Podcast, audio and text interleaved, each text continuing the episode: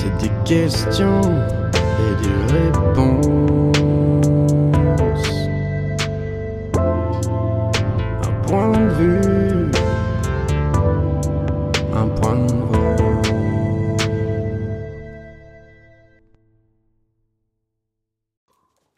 Bonjour à toutes et à tous, bienvenue dans le podcast Point de vous. Euh, Point de vous, c'est un podcast avec un concept assez simple. Je pose 25 questions identiques, mais à des personnes différentes. Voilà, c'est fini. Et donc du coup, je vais poser ma première question à mon invité. Est-ce que tu es prêt? Oui. Ma première question, c'est qui es-tu? Hmm. Eh bien, je suis Com. Qui je suis euh, Je suis Com, je suis grand, fin, élancé, svelte. C'est vrai que t'es grand. Euh, mhm. On me trouve souvent dans les bois, que je taille des bouts de bois. Et puis, euh, voilà, je suis de ces êtres un peu fantasques euh, qui dansent, qui courent, euh, qui font de la musique, qui parlent fort souvent. Du violon, Du violon, je fais du violon. incroyable. à fond. Hum, voilà. Après, il y aurait beaucoup de choses à dire sur qui êtes-vous. Mais je trouve que c'est déjà pas mal. L'important, c'est vraiment voilà, mon prénom. Je m'appelle Com. Mhm, J'habite en Bretagne. mhm. J'aime bien danser. Ça, c'est important. Ça. T'aimes bien danser Hum. Ah Bah alors, sa première nouvelle. Bah voilà. T'en apprends tous les jours, c'est le moment. Quel type de danse? Euh, tu sais, cette espèce de danse euh, qui consiste à. à danser comme euh, si vraiment tu étais absolument sûr et certain que personne ne te voit, tu vois? Il y a ce truc. euh, tu sais, l'homme qui danse dans son bureau, porte fermée, Ok. rideau fermé. Ouais. Cette espèce de danse. euh, Solitaire ouais, solitaire. Ok. Il y a une espèce de, de dénuement dans la solitude, tu vois, dans la danse. J'aime beaucoup cette danse-là. Ouais. Elle a un nom? Hmm, c'est la danse du noir, parce que souvent on la fait dans le noir.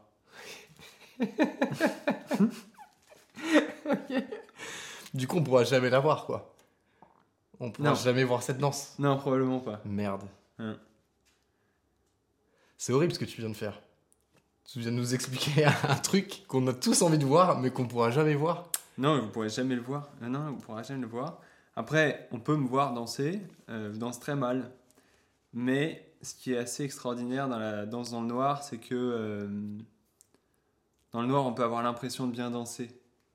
Alors que sur scène, dans la lumière, euh, on a l'impression de ce qu'on est.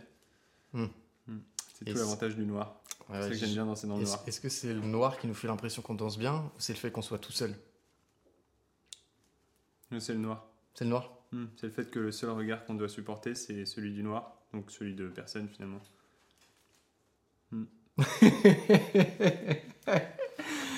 Putain, yes. Ça va être, ça va être excellent cet épisode. je, je sais déjà qu'il va être excellent. Ça va être super. Euh, ok, est-ce que ça te va? Première question, on est bon? Sur le qui es-tu? Ouais, ouais. je D'autres choses à rajouter? C'est pas mal déjà. Ouais, c'est bien. ouais, ok, donc question 2. Ma deuxième question, c'est comment vas-tu? Compliqué celle-là. Hein. Faut avoir bossé un peu, quoi, en amont. Ouais, pas simple. Ouais. Ouais. Écoute, euh, comment je vais euh, J'essaie d'aller loin. Mhm. J'ai une manière d'aller. euh, comment je vais Tu sais, il y en a beaucoup qui disent euh, Tu sais, je vais un pas devant l'autre, toujours un peu plus Mhm. loin, toujours euh, Pas à pas.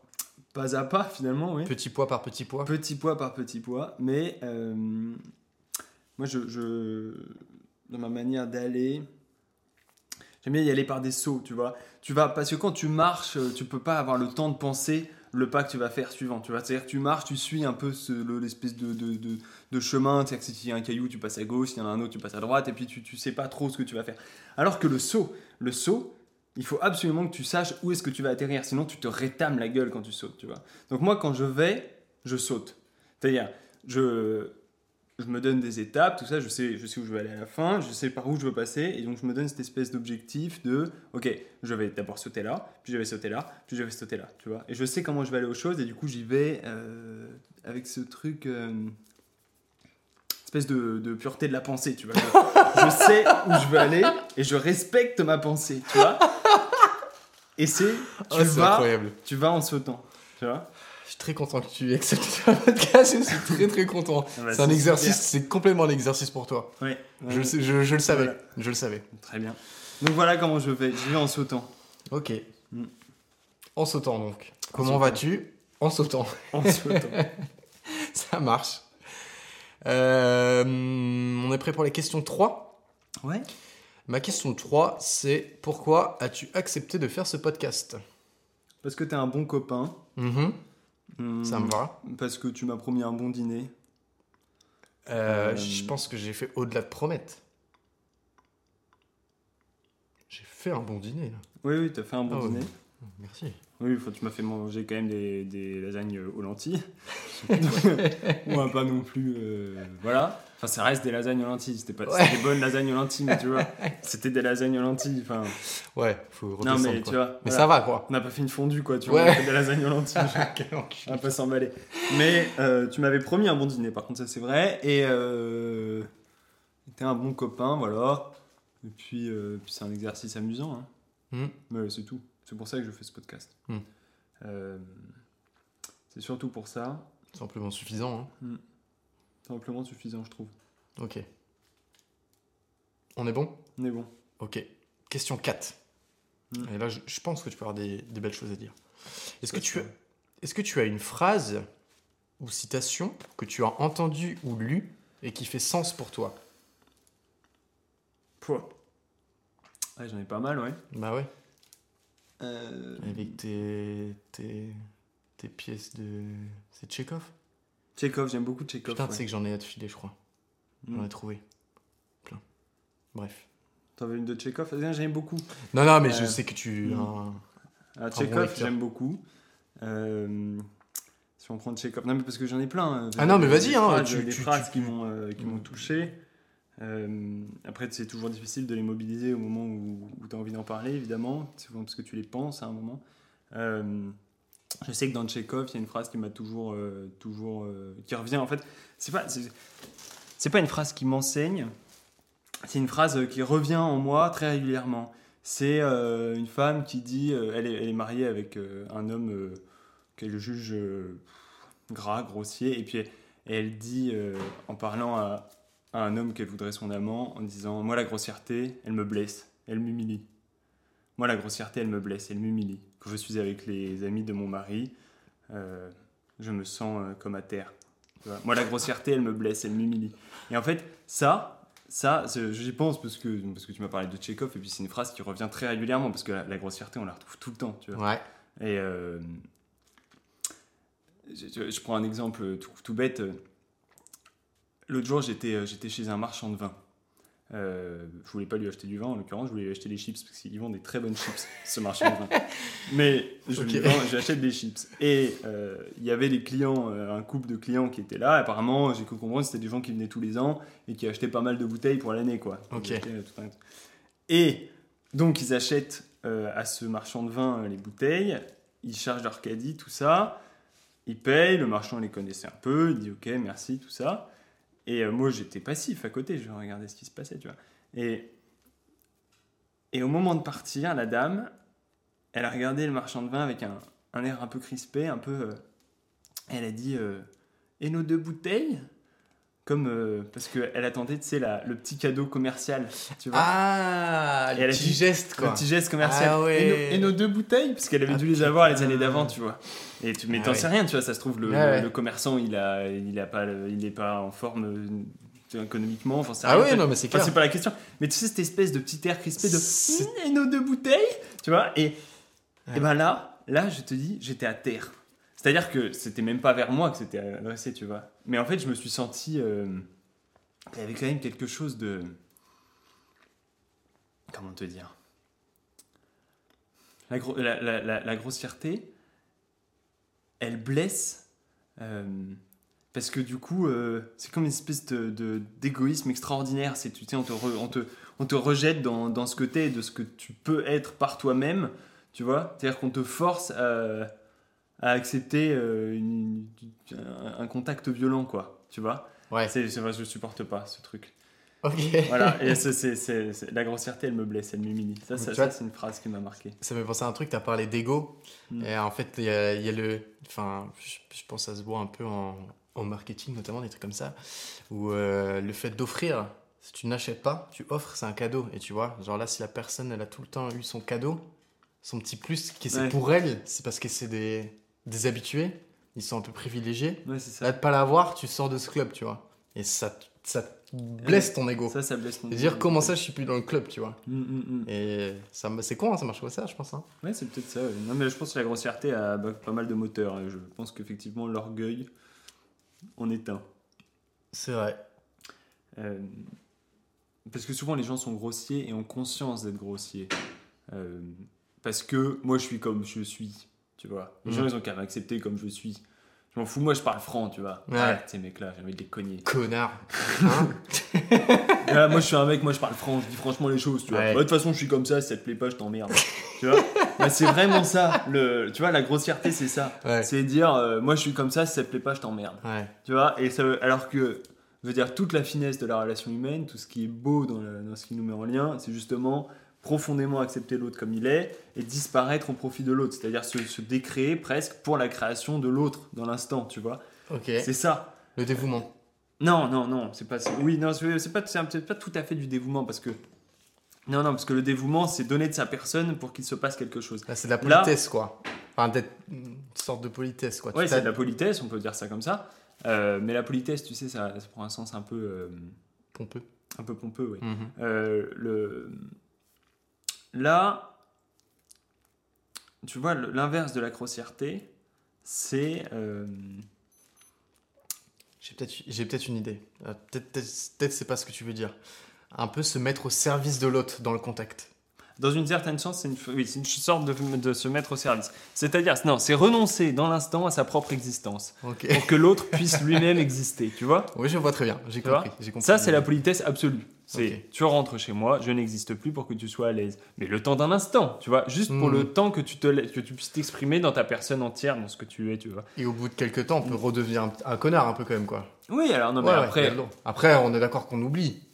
alors, de là à revenir un connard, je sais pas, mais juste, on reste dans la disposition de laisser à l'autre Ouais. le sens d'exister, tu vois.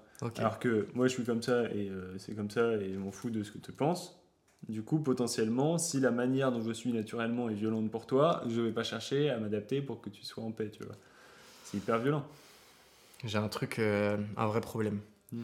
Si on fait tous comme ça, Mm. qui reste Qui Si reste, on- les deux personnes, elles se, mettent, elles se mettent, elles, elles laissent l'autre exister. qui, reste Il n'y a plus personne. Mais ça, c'est l'art de la conversation. C'est précisément ce qu'on est en train de faire. c'est l'art de sentir Ok. le moment où chacun doit exister. Ça, c'est l'art de la conversation. Et d'ailleurs, et c'est l'art de la relation aussi en- général. C'est une balance. Mais tout l'art de la conversation, et c'est un art la conversation, c'est une pratique, c'est quelque Tout à chose fait. de. Tout à fait. Et ben, l'art de la conversation, c'est ça. C'est sentir à quel moment chacun doit exister, tu vois. Mais c'est, et c'est quelque chose qui demande non seulement un peu de technique, mais surtout une vraie humilité, quoi. Quelque chose, il faut se, il faut se dépouiller de son ego, tu vois. Se dépouiller de, de notre profonde et violente envie d'exister dans l'instant. Bon voilà, on va passer à la question suivante. C'est toi qui as dit que tu voulais pas faire deux heures. Ça marche. Mais après, c'est très bien. On était à la question. On a fait la question 3 C'était ça Non, on a fait la question 4, pardon. Euh, phrase de citation que tu as entendu et qui fait sens pour toi. Bon, il y en aurait pu en avoir plein d'autres. hein. Si, si jamais tu en as d'autres, tu peux t'exprimer. Mais sinon, on peut passer à la suite. C'est comme tu Je veux. sais pas si j'en ai une deuxième. euh, C'est comme tu le sens. Donne-moi 5 secondes. Si je t'en trouve une euh, simple pour terminer là-dessus. Hmm. Je dirais. Vivez selon la vérité, les enfants. C'est dans un poème de Marina Tsvetaeva. Ok. Que je connais pas. Très beau poème, Mhm. une poète russe. Euh, Vivez selon la vérité, les enfants. Ça, ça laisse à réfléchir. Alors, ça sonne un peu catho-chrétien dans ce. Tu vois, la vérité, tout ça, la lumière. Tsvetaeva, elle n'était pas franchement chrétienne. Vivez selon la vérité. Les Ah, la vérité, je vois pas ça comme un truc que, que chrétien. hein. Non, mais il y a un peu ce truc. euh, tu sais. Oui, oui, oui, oui. Ils Je, apportent la voilà, vérité, justice, machin, enfin, ouais. ouais. Ok. Euh, là, en l'occurrence, ça sonne pas comme ça. Vivez selon la vérité, les enfants. Ça veut dire, il faut, il y a qu'une manière de vivre, c'est selon la vérité. Donc tout ce qui est faux, ça, ça, ça te fait mourir. Quoi. Il faut Mm. absolument pas vivre par ce qui est faux, tu vois. Et d'ailleurs, on parlait d'orgueil et d'ego, tout ça. Bah, c'est typiquement la conscience qu'on a de nous-mêmes et l'obsession du, du nous, cette espèce de être parfaitement insignifiant qui traverse l'existence. Tout à fait. Ça, ça nous les éloigne de la vérité, tu vois. Euh, par exemple, euh, je sais pas, le, si je pense euh, au fait que euh, je suis un être malin, intelligent, que j'ai envie de le montrer, tu vois, c'est du faux. Déjà parce que mon intelligence, elle est parfaitement subjective. Ensuite, parce que je- on est toujours intelligent que sur certaines choses. Donc c'est du faux, tu vois. Dire nécessairement. Et puis surtout, c'est une intelligence qui va disparaître. Même, même, même, même dans le cas où j'étais Einstein, mon intelligence elle est totalement futile et furtive. Tu Mm. comprends? Elle, Mm. euh, elle traverse l'existence comme ça. Alors qu'il y a des choses qui sont vraies, tu vois. Euh, le, la tendresse dans une relation, c'est quelque chose de vrai. Ça Mhm. existe et ça existera toujours, tu vois. Donc vis selon la tendresse, pas selon ton intelligence, tu vois. Alors, je suis d'accord. Enfin, je, je, vois de ouf ce que tu veux dire. Et en même temps, tu vois, est-ce que euh, est-ce que c'est forcément malsain? Genre dans le sens où, euh, par exemple, euh, tu veux prouver des choses aux gens. Mais un peu pareil, ça peut être même pour te le prouver à toi-même. Que ça soit pas forcément de la vanité. Tu vois ce que je veux dire? Plus d'un truc qui t'amène peut t'amener à un accomplissement de quelque chose. Je sais pas, je, je, pense à tous les gens qui font de, de l'art, de la musique, t'as un truc d'ego. Pourquoi t'as besoin de raconter ta vie aux gens, euh, machin? Mais en même temps, par l'autre prisme où tu. Je sais pas comment dire. Tu. Ouais, je sais pas, t'apportes une preuve de quelque chose, de ce que tu sais faire. Je sais pas si tu vois ce que je veux dire. Ouais. Peut-être peut-être ça dévie un peu du truc, hein, de ce que tu me disais, mais. Un peu. Mais à quoi ça sert de d'apporter une preuve de ce qu'on sait faire aux autres, concrètement? Mais même, même, même à toi. Ouais, non, mais même, à Même quoi à- ça à te sert soi-même. À quoi ça sert dans l'absolu, même à toi, aux autres Euh, bah justement, je trouve à t'apporter des. Tu tu en parlais de vérité. Hmm. Euh, par exemple, en science, pour affirmer une vérité, tu fais une expérience et l'expérience, si elle est bonne, ça t'apporte une preuve. Tu peux attester que c'est une vérité. Si moi, demain, je dis euh, je suis trop fort, je suis trop musclé, si je porte 150 kilos, je vais pouvoir me dire bah ouais, je suis trop fort, je suis trop musclé, et les autres vont pouvoir dire je suis trop fort, je suis trop musclé. Bon, là, du coup, ça fait un truc de vanité. Mais si, si on- je cherche vraiment à prouver que je suis fort, j'ai besoin de le, de le montrer. Tu vois, tu vois, je sais pas si tu vois ce que je veux dire. Oui, oui, oui. Mais c'est parce que euh, je pense qu'on parle de. euh, la vérité, ça prend deux sens. La vérité, c'est d'avoir ce qui est vrai. Genre, euh, t'es trop fort, c'est vrai ou c'est pas vrai? De toute façon, euh, Ouais, on là, peut- c'est des. On peut estimer sur une moyenne de l'humanité où est-ce que tu te situes par rapport à la force d'un Oui, être oui, oui. normal. oui, Bon. Euh, la science, euh, il y a du vrai et du pas vrai. Euh, la vérité, ça prend aussi une dimension euh, transcendantale et intemporelle, tu vois.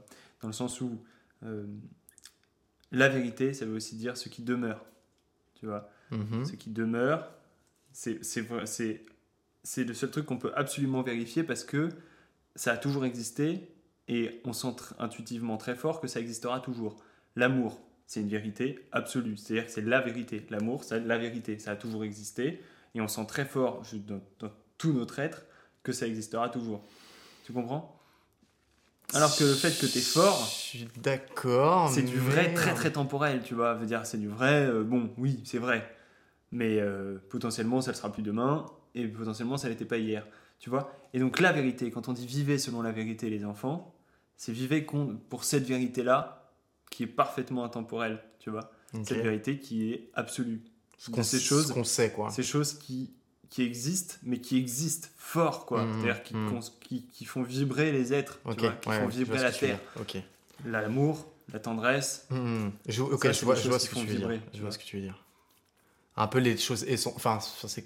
Enfin, j'ai pas si bien compris, mais en gros, les choses essentielles, qu'on sait qu'elles sont essentielles. Pas Ah. nécessairement essentiel. Continue. Il y a des choses, euh, si je sais pas, euh, si je prends euh, par exemple, euh, il y a, il y a des, il y a des vérités qui sont, qui sont pas essentielles à, à connaître. Je, je sais pas, par exemple, le fait de savoir que les hommes sont bouffés d'orgueil, Hmm. c'est une vérité. Il faut vivre avec cette vérité. Tu Hmm. vois, les hommes ont toujours été bouffés d'orgueil et on sent bien au plus profond de nous-mêmes quand on côtoie des gens que les hommes seront toujours bouffés d'orgueil. Et que nous-mêmes, on est et bouffés que d'orgueil. Nous-mêmes, on Ah. est bouffés d'orgueil. Exactement. Et je coup, vois déjà sur moi, pas. pas- il faut vivre selon cette autres, hein. vérité.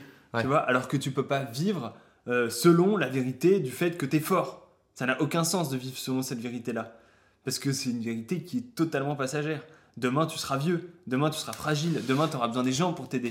Donc, tu peux pas vivre selon la- la- le fait que tu es fort. Tu vois, par contre, tu peux vivre selon la tendresse, vivre selon l'amour, vivre, vivre en prenant bien en compte que le fait que les gens sont bouffés d'orgueil. Tu vois, tu vois la Mhm. différence entre ce que j'appelle le vrai, la vérité du vrai, du, du moment, quoi. Ce truc, Mhm. c'est vrai, c'est pas vrai, ok. Et la vérité. Espèce de truc qu'il faut bien comprendre au plus profond de soi mm, mm. pour le tracer toute sa vie. Que au moment où tu es jeune et fort, mais aussi au moment où tu seras malade et en fauteuil et où tu seras avec les autres. Tu vois. Tout à fait. Bah, là, vivez selon la vérité, les enfants. Vivez selon la vérité, vivez selon l'amour, vivez selon la tendresse, vivez selon tout- toutes ces vérités-là qui tiennent toute la vie, qui transcendent les humanités. Tu vois Mhm. Il n'y a que ces vérités-là qui sont vraiment intéressantes. Et ça, c'est du poème, c'est ça, tu disais? C'est un poème de Marina Tsvetaeva, ouais. Vivez selon la vérité, les enfants. Ok. Est-ce qu'on enchaîne? En question? Allez, du coup. Ouais, les trois prochaines, on va être plus rapide. hein. Tu, tu fais comme tu veux. Hein. Euh, question 5. Qu'est-ce que tu penses. euh, que penses-tu du monde en ce moment et qu'est-ce qui t'inspire? Très, très général. Tu, tu prends dans l'axe que tu veux. Et je veux bien la bouteille de vin, s'il te plaît. Ouais. Euh, Tu veux? Je laisse la SMR du vin quand même. Vas-y, vas-y. Ça crépite. Le doux chant du porcelaine. Ouais. Même ça, c'est important la SMR dans un podcast. Un tout petit peu de temps en temps, ça fait du bien. Ça donne la bouteille. Euh, écoute, ce que je pense du monde en ce moment et qu'est-ce que ça m'inspire. Ouais. Euh, je pense que. Non, mais je pense plein de choses, mais. euh,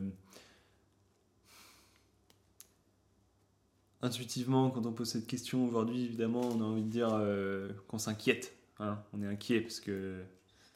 parce qu'on a l'impression que tout s'effondre. Du coup, je vais tourner un peu mieux ta question. On parlait d'orgueil juste avant, c'était ça. Euh, voilà, je te propose que je vais, te- je vais tourner la question. Euh, Qu'est-ce qui m'inquiète le plus dans ce monde aujourd'hui? Et c'est les questions de ton podcast. Euh, Qu'est-ce qui m'inquiète le plus dans ce monde aujourd'hui On va dire ça. C'est que ce que, en gros, une, euh, l'idée c'est de si tu Qu'est-ce prends un, tu fais un dézoom, là instinctivement, paf, tu sors un truc. Qu'est-ce que qu'est-ce que t'en dis C'était un peu ça. C'est pas forcément besoin de réfléchir mille ans et de faire une thèse, tu vois. Ok, je suis absolument paniqué par le fait que euh, l'être humain continue inlassablement à se persuader qu'il peut être tout puissant tout seul. Je m'explique.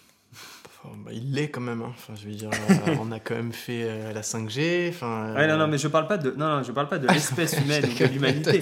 Ouais, non, mais d'ailleurs, je trouve que l'espèce humaine et, et l'humanité, pour le coup, est assez toute puissante, dans le sens où elle a, elle a réussi quand même à s'éteindre elle-même. C'est assez exceptionnel pour une espèce. Vrai. Donc ça, je trouve que la puissance de l'humanité est extraordinaire. Après, on n'y est pas encore. Non, non, non, on n'y est pas encore. Non, Franchement, en pensant, on Oui. est trop fort. On, on domine Oui, notre environnement.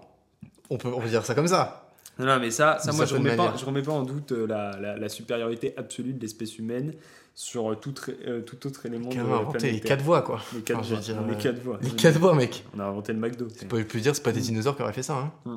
Flemmard. C'est sûr. ouais. Euh, nous, s'il y a une météorite qui nous tombe dessus, on l'a pulvérise, tu vois. Le Bah oui. dinosaure, euh. Direct. Mais euh, plus sérieusement, euh, du coup, non, moi, ce qui me panique, euh, d'un sens, c'est l'homme individuellement continue chaque jour à penser un peu plus qu'il peut se débrouiller tout seul, qu'il n'a pas besoin des autres. Et on met en place une armada de systèmes, d'armes, de trucs pour que l'homme puisse se débrouiller tout seul. Aujourd'hui, je veux dire, avec une carte bleue, euh, un compte en banque un tout petit peu rempli, tu peux absolument euh, te nourrir, euh, te cultiver, euh, te développer presque, euh, sans bouger de ton canapé, tu vois. Mhm. Et en plus de ça, on développe tout. Enfin, on développe tout dans notre société pour que on puisse vivre de la manière la plus individualiste possible. C'est-à-dire, on parlait des vieux dans les EHPAD tout à l'heure, là. C'est impressionnant de constater à quel point les gens sont dans le déni du fait qu'ils vont être vieux et fragiles. Qu'ils Mm. sont incapables. Que c'est fou parce que quelqu'un de. Les, gens en bonne santé et en bonne forme sont toujours persuadés, euh, consciemment, qu'ils vont l'être toujours. Est-ce que tu sais comment on peut le reprocher aux gens, ça? Franchement. On a, parce que t'as pas envie d'être. Enfin, je- moi, je, personne n'y va volontiers, je pense, dans la vieillesse, en se disant Ah, bah, je vais me dégrader physiquement, mentalement. Mais en fait, c'est tout l'objet de la vie spirituelle. Ouais, mais tu. ah, C'est tout l'objet de la vie spirituelle. Je suis d'accord, je suis d'accord, mais on peut pas blâmer, quoi. Pour moi, on peut pas non mais je blâmer blâme, les gens. je de- blâme personne. Je blâme personne. Tu me demandes ce qui m'inquiète le plus dans le monde. Ok. Je dis que les gens, enfin le monde aujourd'hui, n'est plus capable d'accueillir, de recevoir et de comprendre la fragilité de la vie humaine. Et non seulement ils sont du coup incapables de recevoir, d'accueillir et de comprendre les personnes fragiles, Ouais. c'est que les personnes fragiles, on a beau... euh, en fait, c'est paradoxal, parce que les personnes fragiles, on les met de plus en plus à l'écart, tout en multipliant des politiques publiques, euh, des, euh, des, euh, des, des affaires culturelles de bonne conscience qui répètent qu'il faut s'occuper, machin, Mmh. euh, que les personnes handicapées, on leur donne des noms à rallonge de personnes en situation de handicap, de machin, tu sais, Ouais, ou ouais. personnes non malvoyantes, ou personnes à capacité de surdité atténuée, enfin tu vois, des trucs. Tu vois, on, on est une espèce de d'armada, tout ça. Et euh, surtout en expliquant que tout le monde est normal et égaux et que de toute façon, qu'il n'y a, pas- vraiment de différence entre les gens, que tout le monde est autonome. Et puis en plus, on charge tout ça d'aide publique à fond pour que les personnes handicapées, par exemple, n'aient pas besoin de travailler. Du coup, euh, elles vivent à peu près comme tout le monde et tout ça. Et donc ça, c'est d'ailleurs ce formidable hein, de faire tout ça, je je dis pas le contraire. Mais du coup, ça, une espèce, ça, fait, ça crée une espèce de bonne conscience générale où, bon, les gens qui sont dans la fragilité, de toute façon, l'État s'en occupe, et donc nous, on n'a plus besoin de s'en occuper. Et donc les gens ferment les yeux, parce qu'aujourd'hui, on, peut fermer- on peut presque fermer Ouais, les yeux vois, face à la je- fragilité, je je que parce que tout est un peu pris en charge, tu vois. Ouais. veux dire, à part euh, les personnes sans abri dans les grandes villes, euh, la misère, on la voit plus beaucoup, tu vois. On parque, tout ça. Et euh, alors que demain, je veux dire, euh, t'enlèves les allocations handicapées, euh, t'enlèves d'ailleurs toute une partie des allocations, t'as un nombre de personnes fragiles dans la rue, là, là on va les voir réapparaître. Aujourd'hui, on est espèce d'un déni de la fragilité, tu vois, on voit plus personne, et du coup, les gens se persuadent que euh, finalement la fragilité c'est du passé, que eux-mêmes ne seront pas, sont, sont pas vraiment en situation de fragilité. Plus personne n'est en situation de fragilité. Ceux qui sont en situation de fragilité, bah, de toute façon, il y a des aides publiques qui les aident, donc ils ne le sont plus. Donc bref, on renonce à la fragilité, tu vois. Alors que la fragilité, c'est précisément ce qui nous ramène à ce qui est essentiel dans l'espèce humaine, à savoir, c'est c'est la seule, c'est avec l'intelligence, c'est la seule chose qui nous différencie des autres espèces. Hmm. C'est que quand il y en a un qui boite, on le porte pour le ramener au terrier. Il n'y a aucune autre espèce qui fait ça, quasiment. C'est c'est une exception extraordinaire de l'espèce humaine. Et on est en train de la C'est pas les fourmis qui ramènent leurs morts ou je sais plus quoi, ou qui les enterrent Ouais, Y a pas alors, un c'est ça, il y a des ça espèces qui ont des pratiques qui... ouais, un ouais. peu comme ça. C'est pour ça que je dis, Oui, oui, oui. c'est euh, c'est quand même une des expressions extraordinaires de l'espèce humaine, c'est le fait de euh, prendre soin du plus vieux du village pour qu'il puisse terminer sa vie avec le plus vieux Ouais, du village. Alors, évidemment, il y a des cultures, tu vois, les Maasai par exemple, dès qu'il y en a un qui est vieux, a- on- euh, on- si on a lu Joseph Kessel, dans Joseph Kessel, il y a un passage extraordinaire où il raconte comment les Maasai prennent soin de leurs vieux. Effectivement, les Maasai prennent pas franchement soin de leurs vieux, donc il faut pas faire de généralité. mais mais euh, donc évidemment que ça dépend des cultures, évidemment qu'il y a des espèces animales qui prennent soin de leurs vieux et de leurs malades. Et toi, t'as l'impression que c'est caché, ça? Ah non, mais c'est Parce que moi, j'ai, tu vois, j'ai plutôt l'impression euh, presque inverse de dire on, on a tous un contact de machin parce qu'en fait, il y a tellement de trucs entre les des infirmières à domicile, des assistants sociaux, les, les aides à domicile, euh, les EHPAD, les machins. Je sais pas, un kiné, si quelqu'un se blesse, un machin. Oui, mais et qu'en fait, du coup, ça fait ça, le tellement de monde qu'en fait, bah, surtout, je trouve ici, où ça devient vite un petit monde, quoi. Oui, mais en fait, c'est presque ça le problème, c'est que On connaît machin Ma qui s'occupe de la grand-mère de machin et qui, machin, qui aide, euh, tu vois. oui, ma grand-mère fragile, par exemple. Ouais. Aujourd'hui, euh, elle a trois infirmières qui s'occupent d'elle euh, tous les matins, euh, machin. J'ai pas besoin d'aller la voir. Tu comprends? Il y a des gens qui s'occupent d'elle, elle est autonome. Mais ça, c'est très bien, c'est pas ça que je remets en question. Hmm.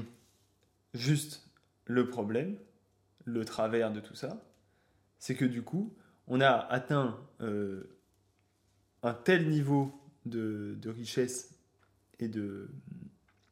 Pour, qui nous a permis de d'éliminer un peu les fragilités parce que je veux dire, t'imagines le coût extraordinaire que c'est d'embaucher des infirmiers à longueur de journée pour, Ah oui. enfin, tu vois je veux dire euh, imagine c'est comme si ma grand-mère elle avait cinq esclaves à plein temps tu vois Enfin, Ouais, mais faut pas raisonner comme ça, c'est du travail, c'est un travail. non mais c'est complètement un travail Hmm. mais euh, c'est quand même une société exceptionnelle dans laquelle on vit où on est capable de payer cinq personnes Pour, prendre soin de pour prendre quelqu'un. Quel bonheur. je veux dire quel bonheur Ouais, quel bonheur. mais du coup, le pendant, c'est qu'avant, c'était nous qui prenions soin de quelqu'un. Et dans le, prend- dans le prendre soin de l'autre, tu rentres dans la relation à l'autre. Ouais, Tu vois je, je suis, je suis- alors, je suis d'accord et en même temps, il y a plein de trucs. euh, je vois, je vois, je vois grave ce que tu veux dire.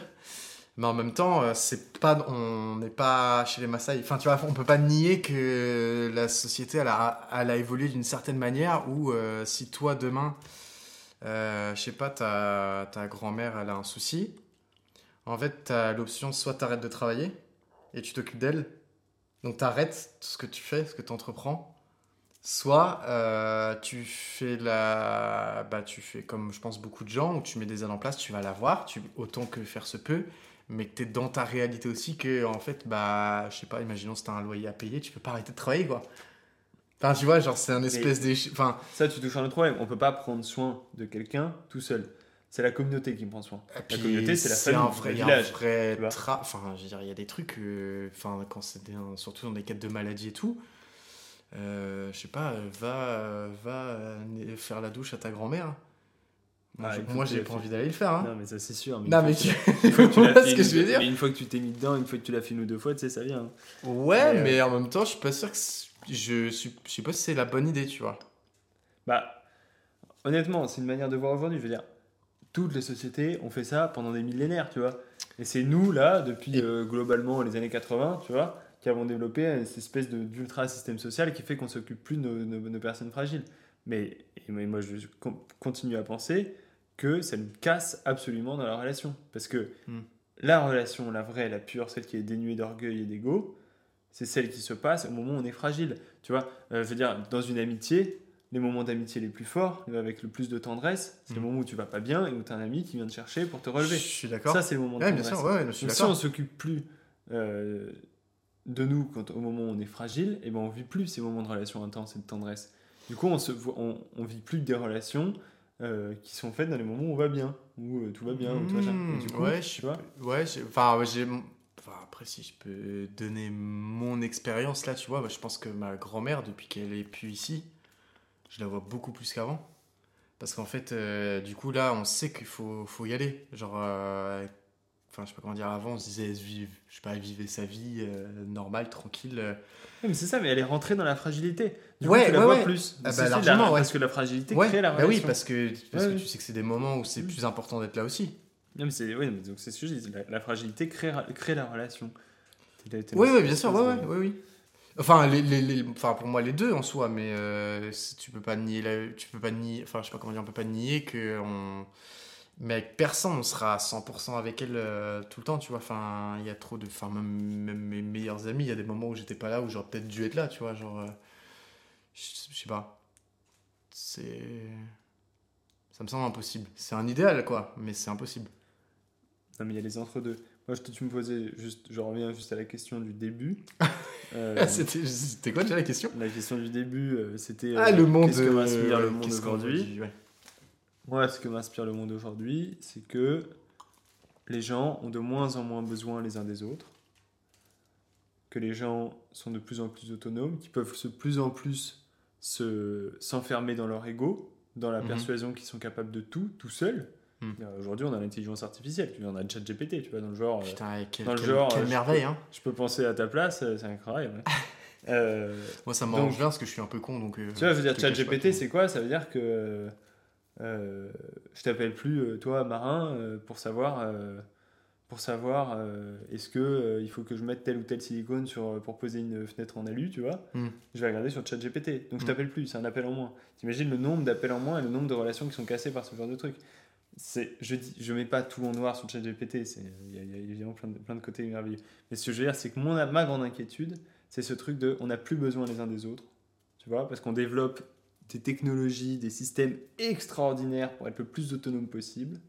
Et du coup, je crains pour l'humanité qui perd sa fonction euh, et son exception essentielle, qui est accueillir l'autre quand il a besoin de toi, et c'est ça qui te rentre en relation. Hmm. Tu vois. Euh, on n'a pas, nous, on rentre pas en relation euh, que par des intérêts de chasse, de, de procréation. Quoi. Hmm. Nous, on rentre en relation parce que on a besoin les uns des autres dans notre fragilité, quoi. Tu trouves que que on perd un peu euh, l'intérêt pour les trucs, euh, pour ces choses-là un peu, euh, ouais, je dis, enfin, je veux dire essentielles quoi. Tu trouves qu'on se détache de ça? Complètement. Ah oui. J'ai- Si je peux donner ma perception, j'ai l'impression que malgré tout, toutes les petites choses qu'on peut nous proposer, les petits gadgets, les petits machins, on en reste quand même euh, souvent sur les mêmes choses qui nous font vibrer quoi. Comme quoi Bah, l'amour, l'amitié, la famille, euh, le travail, l'accomplissement, euh, Mais toi, toi parce que la t'as eu la chance- générosité, la... Toi, tu as eu la chance extraordinaire de ne pas être coupé de ces choses-là. Euh, mais tout, dans ce qu'on nous propose, nous amène à être coupé de ces choses-là. Oui, mais là- on s'en lasse. Enfin, je veux dire, Oui, on finit par s'en lasser. Enfin, j'ai l'impression que Mais on y revient beaucoup toujours. de gens captent que c'est pas ça qui rend vivant, quoi. Plus ou moins vrai, ça. Je veux dire, euh, les gens captent, mais de là à résister, je veux dire, la plupart des gens euh, captent que c'est plus intéressant de, de, de- d'être, euh, de, de communiquer en face à face et d'être en relation avec les gens. Pourtant, euh, je sais plus quelle étude là montrait qu'en moyenne, un Français passe 4 heures par jour sur son téléphone. Hmm. Tu vois? Euh, les gens captent, mais on est tous de nos combien? Les, les- les- les applications sur un téléphone, par exemple, ils ont développé des, des- des espèces de trucs là pour limiter ton temps d'utilisation des applications. Je veux dire, c'est-à-dire qu'ils ont fait de nous des, euh, des toxicos de l'enfermement. C'est quand même ah, extraordinaire. On a fait- On a fait de l'enfermement, de l'individualisme et de l'autonomie une toxicomanie. Dire, C'est quand même extraordinaire d'en être arrivé, là. c'est bien, bien pensé, ils ont bien bossé, Ils ont bien bossé, Ils ont bien bossé, ouais. Mais tu, tu vois, c'est de ça. Ah, mais c'est clair, il y a un truc qui est. De toute façon, il y a un vrai truc addictif. Le Mm. truc de swiper, de machin, de les notifications, Mm. que ça, le bruit, le machin, c'est tout. Et... C'est, c'est bien foutu, hein. Tu vois, c'est. euh, je suis pas en relation ce soir, bah, je vais sur les réseaux et ça me donne l'illusion d'être en relation. Et du coup, sur le moment, j'ai l'impression de pas m'ennuyer parce que je suis sur les réseaux, mais en réalité, je crève de l'intérieur. Ouais, Tu je, vois je- je suis d'accord. Et c'est fait, ça fait, euh, ça Mm. fait des, des, des, des- milliers, des millions de, de, de- Mm. de nouveaux dépressifs tous les Mm, ans. Parce que en fait, c'est les gens qui se nourrissent pas de l'intérieur, qui se nourrissent pas par ce qui est essentiel dans- pour notre espèce, euh, qui est le prendre soin de l'autre. De je suis avec toi pour de vrai, en cœur à cœur, parce que je suis heureux d'être avec toi, mais d'être avec tout ce que le mot être Mm. prend de sens, tu vois. Et c'est ça que je, que je crains le plus dans notre monde aujourd'hui, c'est ça. C'est le fait qu'on se coupe radicalement les uns des autres. Bon, je pense que c'est bon. Là, ça va. Excellent. Tip top. Question 6. Si tu pouvais changer des choses dans le monde qui t'entoure, qu'est-ce que tu changerais et pourquoi? C'est un peu en lien avec les questions d'avant. Donc, du coup, tu peux. Je vais pas dire ça parce que ce serait un peu trop facile. non, si, quand même. Si je pouvais changer quelque chose dans le monde qui m'entoure. euh, hmm, J'aimerais bien que. euh, hmm, Il y a de la viande dans les lasagnes? J'aimerais bien qu'il y ait de la viande dans les lasagnes. Ça, ça serait vraiment bien. Je comprends. Hmm. Je comprends pas. C'était très bonne. Ouais, j'aime. ouais. Non, euh, je pense que si je devais changer quelque chose. euh, Si tu je pouvais. Voudrais, je voudrais que euh, notre monde. euh, Oh non, non, si, si je pouvais changer quelque chose. Moi, je suis ébéniste, tu vois. Je travaille le bois, je fais Mhm. des meubles. Mhm. Si je pouvais changer quelque chose, là, comme ça, claquer du doigt, faire disparaître quelque chose dans ce monde, je ferais disparaître le mélaminé. tu sais, cette espèce de matériau immonde, de, de- de- d'agglomérat de bois collé là, avec une surface plastique qui entoure cette espèce de panneau immonde Ouais. et qui compose la structure des meubles Ikea, Laura Merlin, But et toutes ces, ces enseignes immondes qui me donnent la. Ouais, je vais pas le dire parce que ça me. J'ai bien compris qu'on est en podcast et qu'il faut pas, il faut pas dire des trucs trop grossiers, mais Ah bah, donc, si je devais supprimer quelque chose dire dans le monde, le mélaminé. Le mélaminé. Ouais. Ça, un monde sans mélaminé. Oh. Alors ça, un monde sans mélaminé. Voilà. Je rêve d'un monde sans, Sans mélaminé. mélaminé. Ok. Ouais. Ok.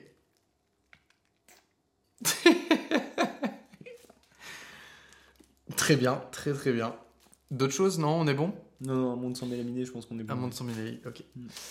Alors, question 7. C'est peux-tu me raconter une blague ou une anecdote amusante? Non. Non? Non. Ok. On passe à la question 8 Ouais. Ok. Qu'est-ce qui est le plus important pour toi dans la vie? La tendresse. Ok.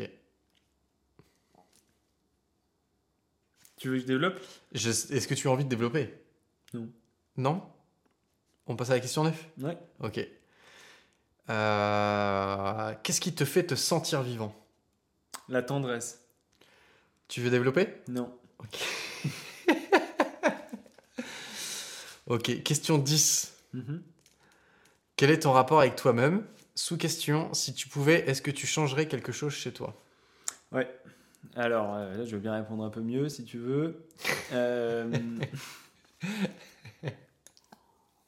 ok, je suis bouffé d'orgueil. Euh, J'en ai pas honte, je le dis, j'en ai pas honte parce que je pense qu'on est tous comme ça. C'est pas. Mais c'est pas parce que on est tous pareils. Est-ce qu'il serait pas orgueilleux celui qui dirait je n'ai pas d'orgueil Probablement, ouais. Fils de pute en vrai. Pardon. Ouais. Non, Ouais, un peu grossier là. je mais... dirais- moi je lui dirais ça quand même. Ouais, Fils quand de même. pute. On a envie de dire un truc, euh, un truc de cet Un truc dans genre. Ouais. Euh, J'ai pas honte de le dire parce que je pense que tout le monde euh, l'est, mais le drame avec ces défauts qu'on partage tous, euh, C'est de l'accepter. c'est de l'accepter Et et de de dire ah, pas- ça va, ouais. tout le monde est comme ça. C'est ce que tu disais tout à l'heure. Ça me faisait penser ça. Veut dire ah je suis comme ça. Ouais, ah, de ne je suis même pas ça. faire un effort d'essayer d'améliorer. Insupportable. Ça je suis d'accord. Je pense que. Et en fait, c'est ça qui est terrible. C'est que le fait qu'on ait bouffé d'orgueil, c'est notre pire défaut. C'est ce qui nous empêche d'être ensemble. Et c'est le pire défaut de pratiquement tout le monde. Alors, sauf certains défauts un peu extrêmes, genre la pédophilie, tout ça. Mais.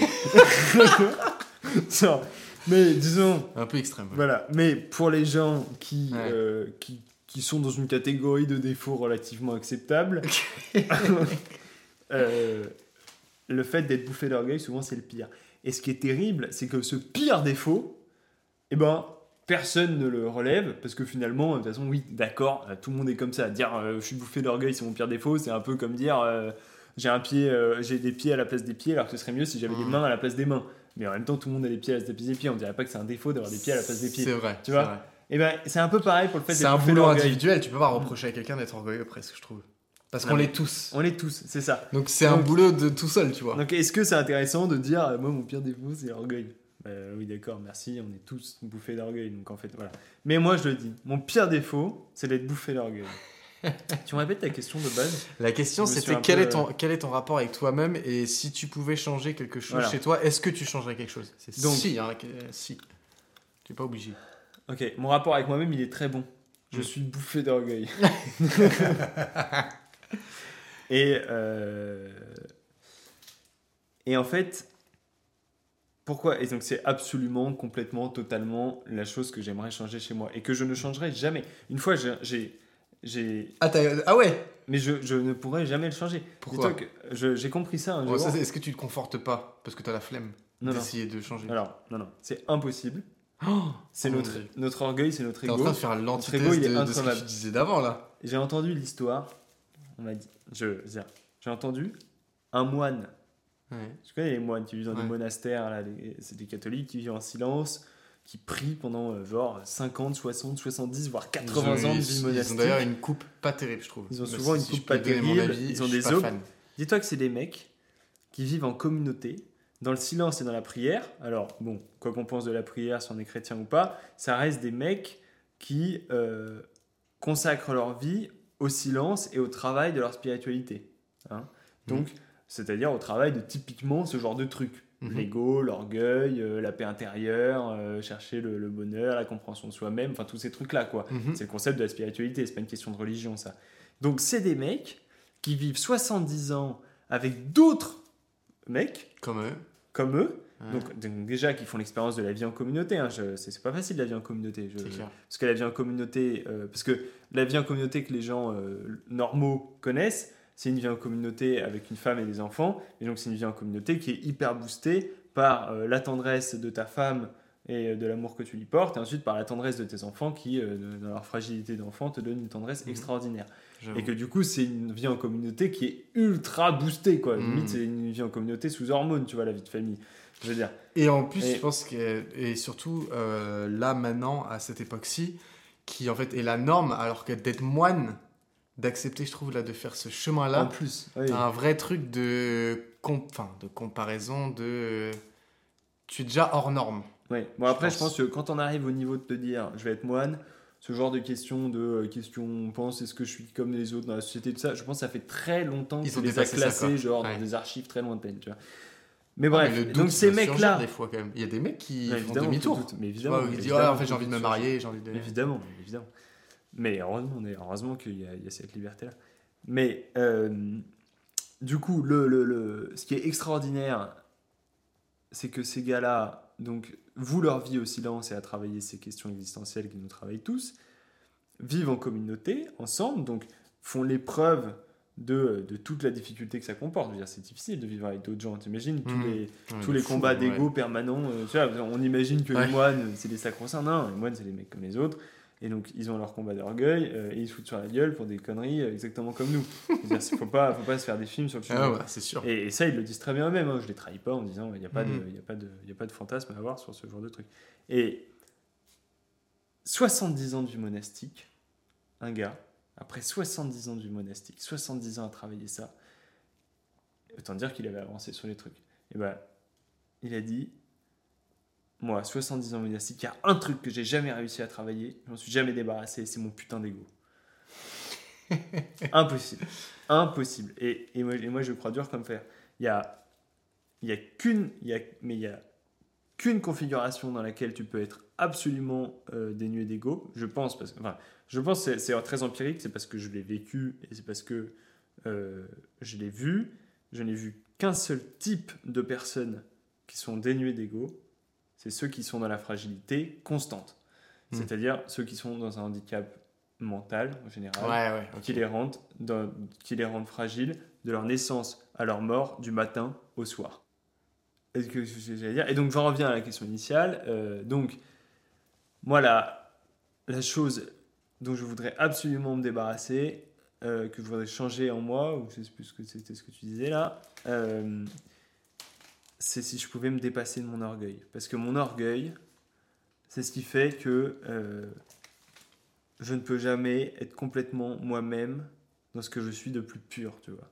Parce que ce que je suis de plus pur, il est difficilement présentable. Du coup, j'ose pas le présenter par orgueil. Tu comprends? Mais Ouais. si j'étais capable de le présenter, je serais dans la relation vraie, tout le temps. Mais vrai, mais vrai comme, comme dans une notion du vrai qu'on a- on- dont on n'a même pas idée, nous, dans notre réalité, tu vois. Ouais. Donc c'est ça que je voudrais changer. Parce que je te disais que le plus important pour moi, c'est la tendresse. Et ben, la tendresse, tu la vis dans la relation vraie quand tu n'as plus peur du jugement de l'autre. Et quand l'autre n'a plus peur de ton jugement, c'est-à-dire quand l'ego est tombé, là tu vis la tendresse. Mais c'est c'est- c'est ce que c'est c'est impossible.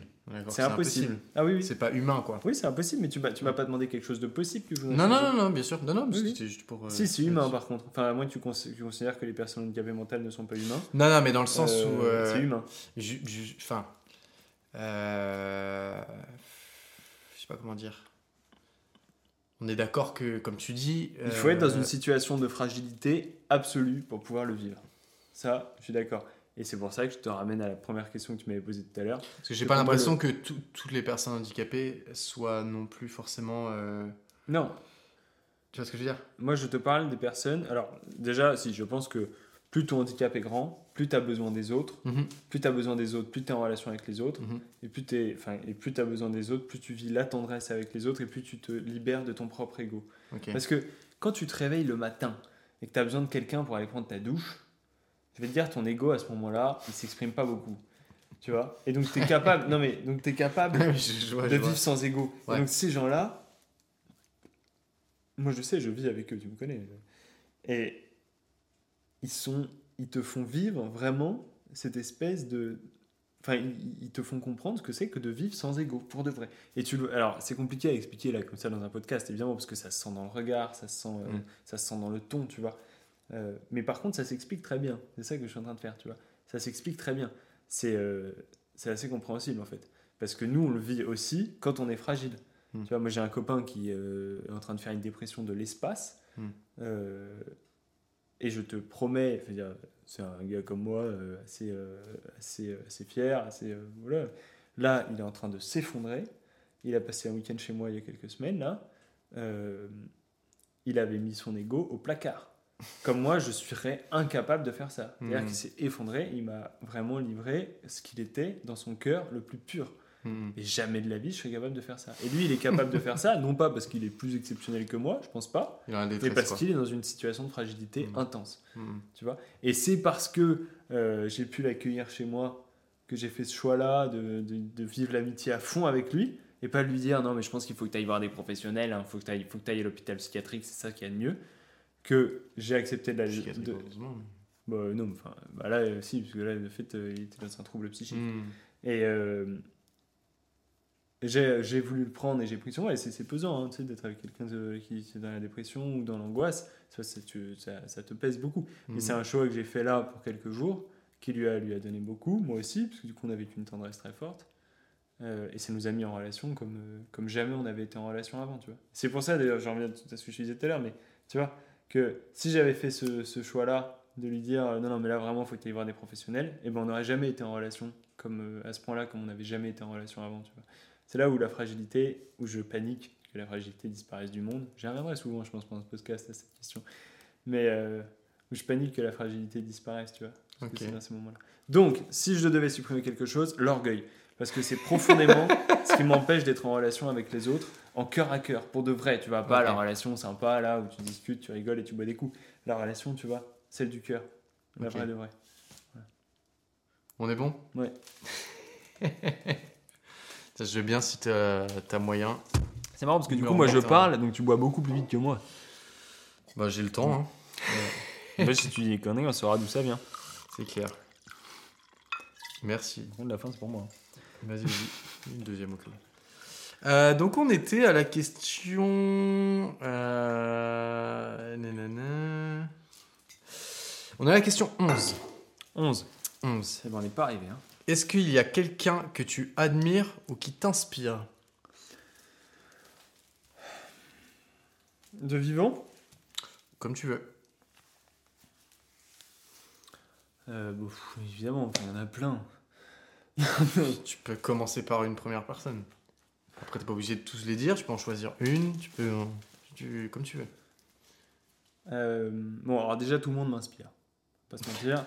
euh, je suis tenté que tu sois un tout petit peu à l'écoute et, euh, et avec un cœur vraiment ouvert et surtout sans jugement, tu peux te laisser inspirer par tout le monde. Mhm. Euh, tu vois, le fait que toi, là, tu te sois mis à faire des podcasts comme ça, du, du- du jour au lendemain, parce que l'idée t'était venue et tu trouvais marrant et puis tu avais le matériel, c'est hyper inspirant. Tu vois, je veux dire, c'est dire, ok, en Je fait, suis là d'accord. en fait, on a, on a ce truc de, euh, on a ce truc de, euh, je, je, je- j'ai le temps de faire quelque chose, j'ai envie de faire quelque chose, je peux faire quelque chose. Et c'est Ouais. c'est quelque chose qu'on peut calquer sur tout, donc c'est inspirant, tu vois. Mm. Moi, à un moment où j'aurais envie de faire quelque chose, mais pas trop le courage, je pourrais me dire, bah, attends, euh, Marin, il a pris le temps de faire 10 heures de podcast, super chouette, avec des copains, juste sur une idée débile qu'il a eu au début, tu vois. Au je veux dire, je suis, suis débile. Et, et du coup, et c'était super cool.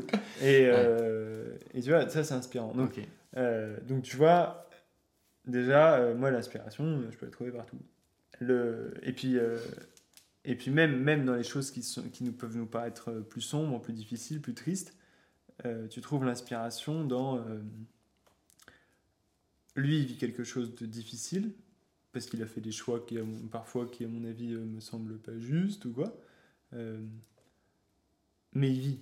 Il est là, il est avec moi et je suis avec lui. Ça, ça peut être inspirant dans le sens où, euh, tu vas dire, même quand c'est triste, même quand c'est sombre, euh, c'est inspirant parce que toi, tu vis comme ça, alors que, vu d'ici, moi, j'ai l'impression que si j'étais sombre comme toi, j'en crèverais. Mhm. Et toi, t'en crèves pas. Donc tu m'inspires parce que tu me dis qu'en fait, euh, on peut vivre des choses difficiles et, et pas en crever.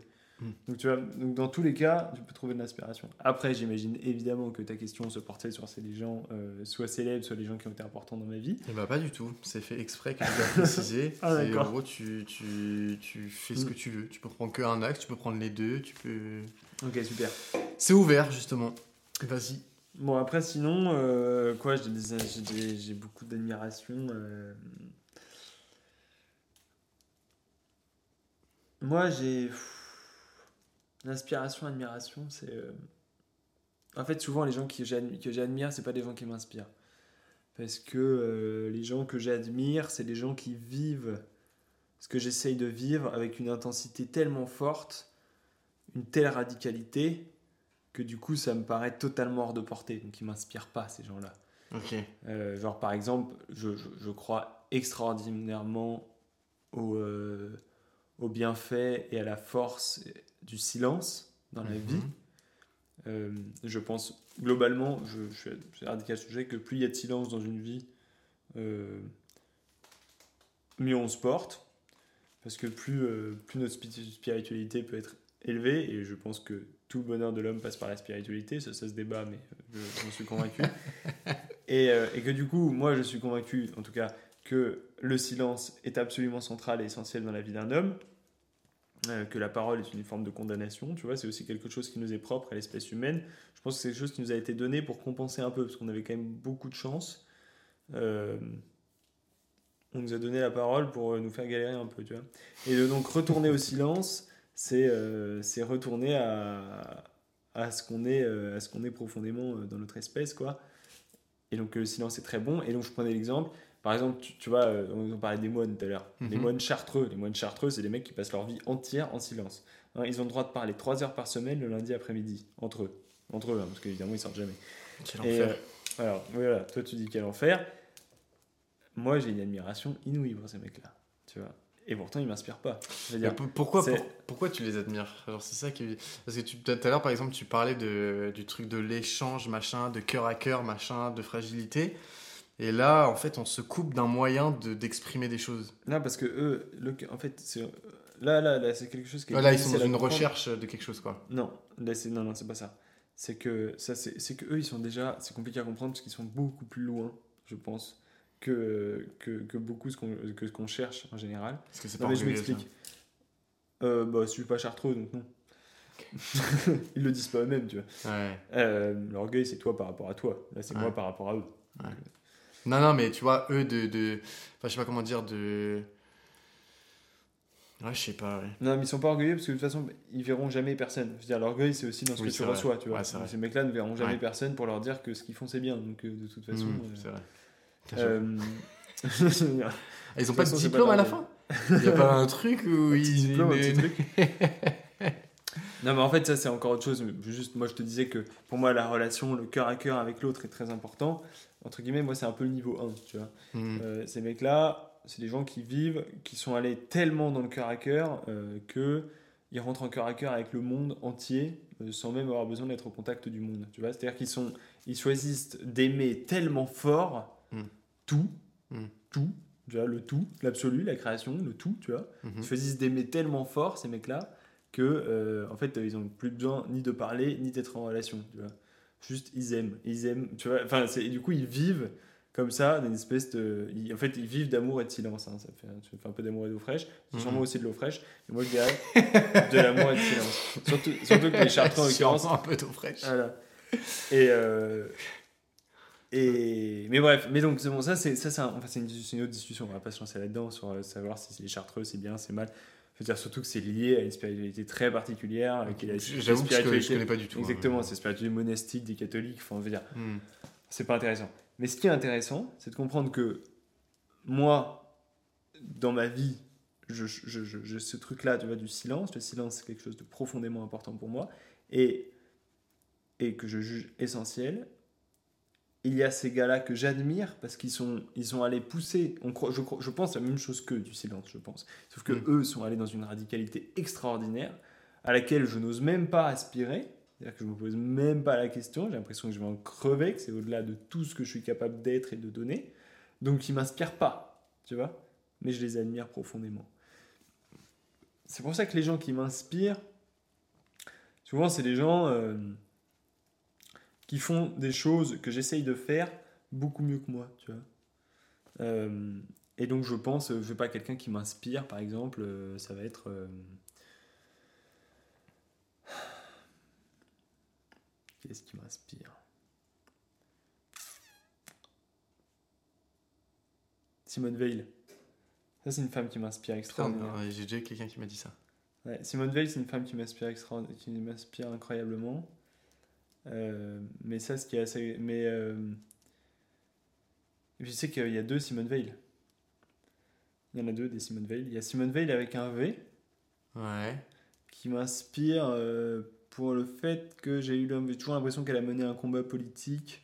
Donc la politique, c'est typiquement le truc où euh, je veux dire, ton orgueil est complètement mis en jeu tout le temps. Et elle a mené un combat politique qui était voué à l'échec. Je veux dire, euh, c'est-à-dire qu'à chaque discours qu'elle a fait, potentiellement, elle, euh, elle sacrifiait sa carrière politique. Elle a toujours euh, voulu remettre ça sur la table. Du coup, elle a toujours remis un peu tout ce qu'elle avait fait dans la vie en jeu pour des choses en quoi elle croyait. Donc ça, je, je l'admire profondément. Il y a l'autre Simone Veil avec un W qui est mort en 1940, je crois, 1943, à Londres, euh, qui est une, écrivain, une écrivaine française du début du siècle. Et, et cette Simone Veil-là, elle est une philosophe qui a développé toute, euh, toute une philosophie justement euh, sur ce dont on parlait au tout début de ce podcast, euh, le fait de, de se décréer, de disparaître au profit de l'existence de l'autre. Ça, Mhm. c'est les gens qui m'ont profondément inspiré dans ma vie. Voilà. Voilà. Ok. J'écoute, hein, mais je, je, je te relance pas. Non, parce que là, c'est. Voilà, je... ça, Ça pourrait durer hein. une vie. Non, mais c'est- pour toi. Hein, si On est à la question combien là? On n'est pas, on pas loin non plus, quoi. Euh, on est à la question 12. Ouais, c'est ça. Mm. Ouais, non, mais je vais passer la seconde. Non, non, mais t'inquiète, t'inquiète. hein. Mm. Mais euh, c'est pour toi. Si tu pouvais avoir un super pouvoir, ça serait quoi?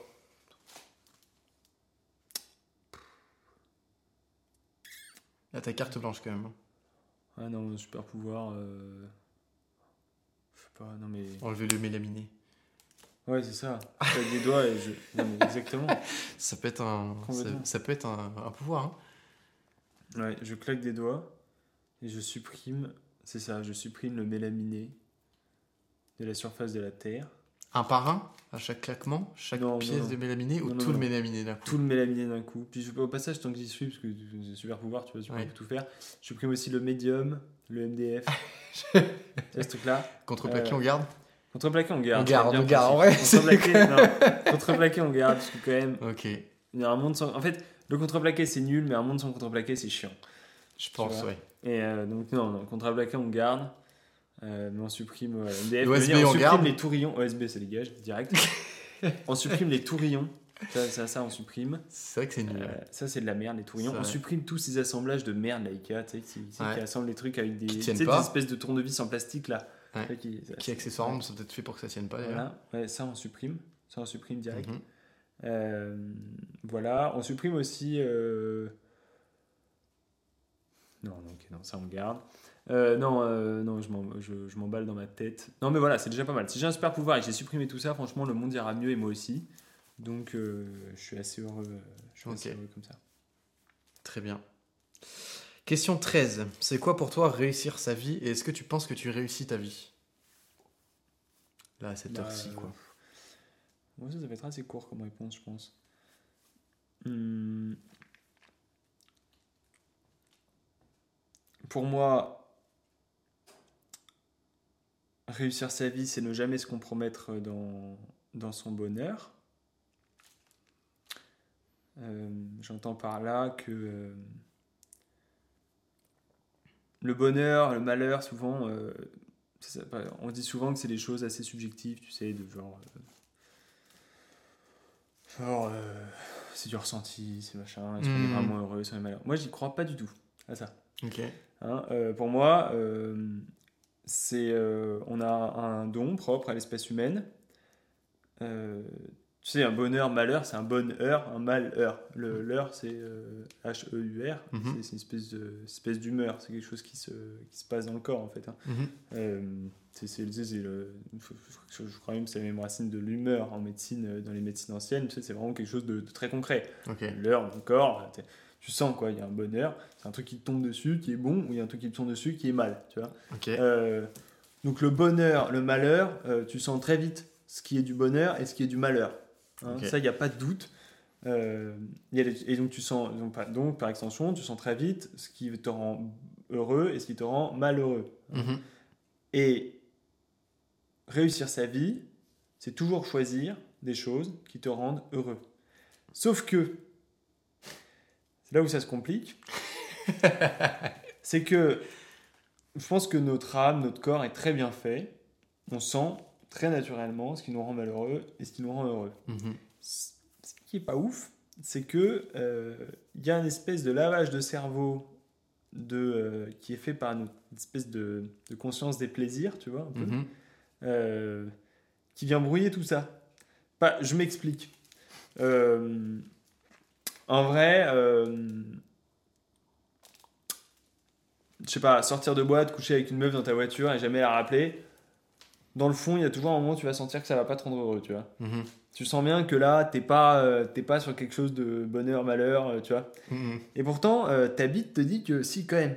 Si, quand même, là, il y a quelque chose d'heureux, Ah ouais, tu vois. ouais, Tu vois, c'est- corporel. Voilà, et- c'est troublé, tu vois, c'est troublé. Et pourtant, ça te rend malheureux. Mhm. Et ben, je pense que réussir sa vie, c'est choisir des choses qui te, des choses qui te rendent heureux, pas des choses qui te rendent malheureux. Mhm. Malgré euh, tous- tous les signaux euh, contraires qu'on t'envoie euh, dans tous les sens. Ah, tu dis le truc de tout ce qui est un peu plaisir. Ouais, plaisir. euh, Alors, le plaisir, le plaisir est, est- est quelque chose de, de- est, est un élément euh, très fort de, qui nous trouble dans Mhm. ce qui nous rend heureux et ce qui nous rend malheureux. Parce qu'effectivement, il y a beaucoup de choses qui nous rendent malheureux, mais qui nous procurent beaucoup de plaisir. Tu vois, genre la drogue. Mhm. Tu vois. Mais il y a d'autres choses. Il y a, euh, D'ailleurs, c'est assez facile à repérer ces choses, hein, parce qu'on dit c'est compliqué, parce qu'il faut réfléchir, il faut trouver, il faut discerner. Non, non. Toutes les religions, toutes les spiritualités, depuis l'Égypte antique, bannissent les. ont, ouais. identifié Ouais. euh, les choses qui euh, troublent la- la- le, le- ce, qui nous permet de différencier bonheur-malheur. Mais alors, l'alcool Ah, l'alcool, c'est c'est flou. Mais encore, non, alors l'alcool, c'est pas compliqué. Et ça, encore une fois, dans toutes les spiritualités, on en parle. Le problème de l'alcool, c'est l'excès. Ok. Voilà. Et euh, mais en fait, c'est toujours pareil. C'est quand tu consommes quelque chose, à partir de quel moment euh, ça te rend malheureux.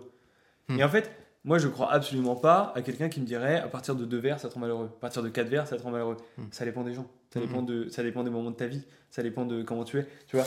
Euh, Après, du coup, on peut. Ça dépend. euh, Mais ça dépend de Combien de meufs tu baises après. Exactement. boîte, hein Mais oui, non mais, mais peut-être. non mais peut-être. Peut-être. Tu vois. Ouais. Peut-être. Moi, je sais que c'est un truc qui me rend malheureux dès la première. Tu vois. Ouais. Mais, mais peut-être. Je ne suis pas dans le cerveau des gens. Je dis juste que savoir si ça te rend malheureux ou heureux, c'est intuitif. Ouais. Donc, je veux dire, c'est, c'est- le corps est hyper bien fait. Mm. Notre âme est hyper bien faite. On le sent très vite quand ça nous rend malheureux. Donc, faut pas se laisser avoir par des morales publiques, par des religions, par des trucs qui te disent euh, non, mais si tu fais ça comme ça, tu vas te rendre malheureux. Si tu fais ça comme ça, ça va te rendre heureux. Le bonheur, Mm. il est là, le machin. En vrai, t'as pas besoin de tout ça. Truc que Tu sens quoi. très bien euh, si ça te rend malheureux ou, euh, ou heureux. Et, si- et, euh, et si tu sens rien, c'est que tu es dans le déni.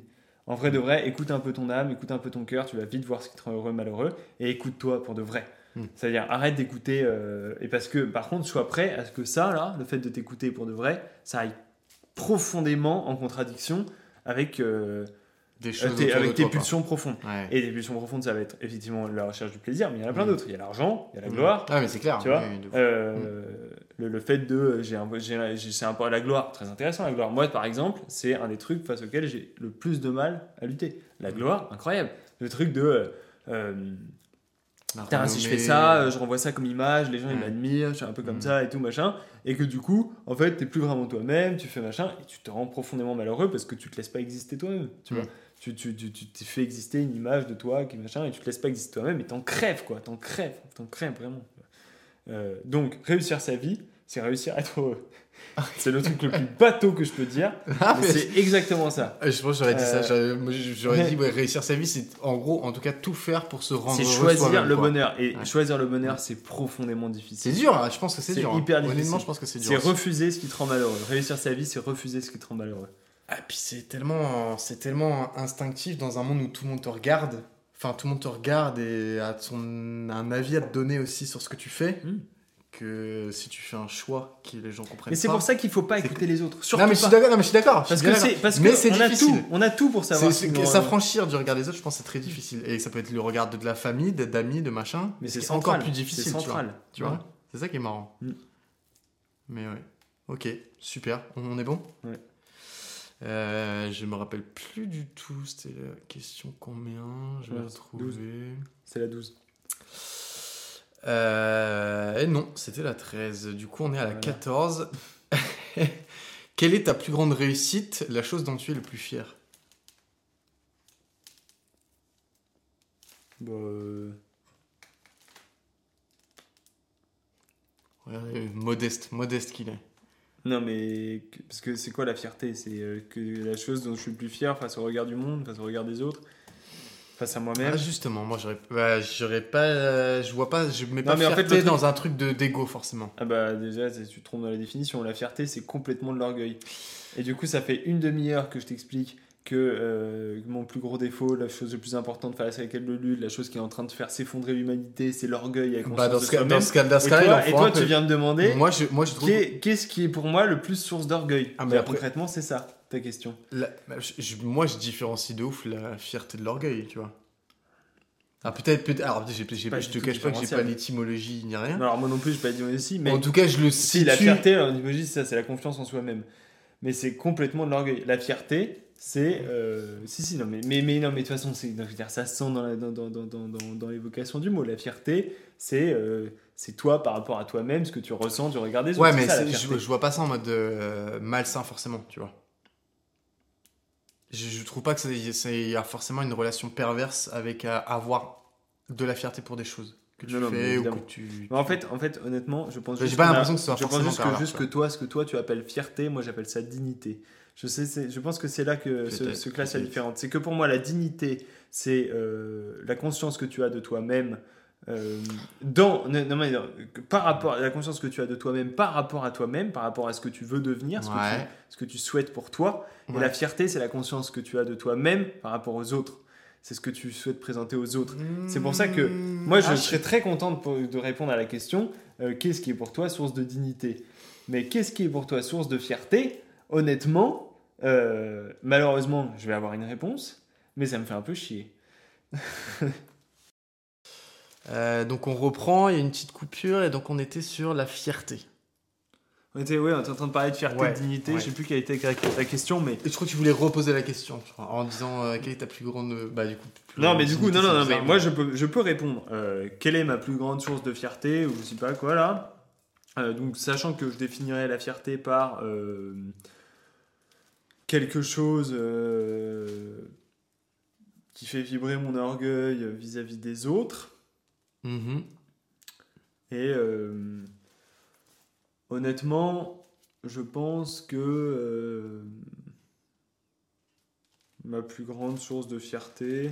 Non, en fait, j'ai du mal à, dire, mais je. Je, je sais pas, j'imagine, tu vois, euh, je suis avec un groupe de personnes, je dois présenter quelque chose sur moi, j'ai envie de bien, de, de bien présenter. Qu'est-ce qui fait de moi que je me rends le plus fier euh, Ouais, je pense que c'est les meubles. Ouais, Ah si, ouais, euh, j'ai- fait une bibliothèque, je sais pas si tu l'as vu sur Instagram, Mais mec, J'ai fait une bibliothèque il y a- Je crois que je l'ai repartagé. il y a deux ou trois mois. Tu sais, la bibliothèque avec sept portes, sept tiroirs, là, une espèce de truc en angle énorme. Moi j'ai vu un truc où t'as fait des moulures et tout. Ouais, euh, des, des- des- un truc, une bibliothèque ouais, en tradi et tout. Énervé en vrai. Ça, ça, je pense que c'est le plus beau meuble que j'ai fait de ma vie. Et ça, j'en suis très, très, très fier. Ça j'ai vu. Ça, je. Alors, je sais pas, c'est un peu triste de dire qu'un meuble, c'est la plus grande fierté de ma vie, mais en même temps. euh, Bah, En fait, ouais, pas, je pense qu'en être arrivé à pouvoir sortir un truc comme ça, c'est peut-être la plus grande fierté de ma vie. Euh... J'avoue que j'ai vu ça, putain, j'étais sur le cul. hein. Ah, ça, j'ai Parce que je me dis, en, en complexité de réalisation, je pense que c'est énervé quand même. Mm. Mais bon, voilà. Donc, ça, ça, tu vois, c'est ce qui me rend fier par rapport aux autres. Tu vois, je suis fier d'avoir fait ce meuble et tout. euh, J'aime bien. Et que tu dises que c'est énervé, machin. vois, ça, ça, ça, ça, ça me fait mousser un peu. Je suis Ah, content. je suis un peu plus familier quand Donc même. ça, je suis fier. Après, euh, après je, je dirais quand même que. euh, mais du coup, ce que je trouve intéressant à poser comme question, donc je vais me la poser à moi-même parce que je suis comme ça. Euh, qu'est-ce qui est pour moi le plus, une plus grande source de dignité? C'est-à-dire, qu'est-ce qui, qu'est-ce qui dans ma vie euh, me fait vraiment sentir homme, existant sur Terre et, euh, et qui a le droit d'être, dans, dans- encore, encore une fois, dans tout ce qui ce qu'implique le mot être, quoi, qui me donne le droit d'être Mhm. le droit d'être aimé surtout. Euh, je, je pense, alors, et en fait, et encore une fois, c'est comme le pire défaut, c'est l'orgueil, parce que je pense que c'est quelque chose qui est, qui est intrinsèque à une bonne partie de l'humanité. Je pense que ce qui fait ma dignité, c'est le fait de travailler. Euh, je, je- j'ai un travail dans les mains, un vrai travail. Euh, je, que, c'est-à-dire que je produis quelque chose de mes mains, j'ai c'est un apprentissage qui est long, j'ai dit qui est long parce que en fait, euh, Il ne s'arrête jamais. s'arrête jamais et puis j'ai toujours pas fini de, de même, même d'être à l'aise dans mon métier quoi.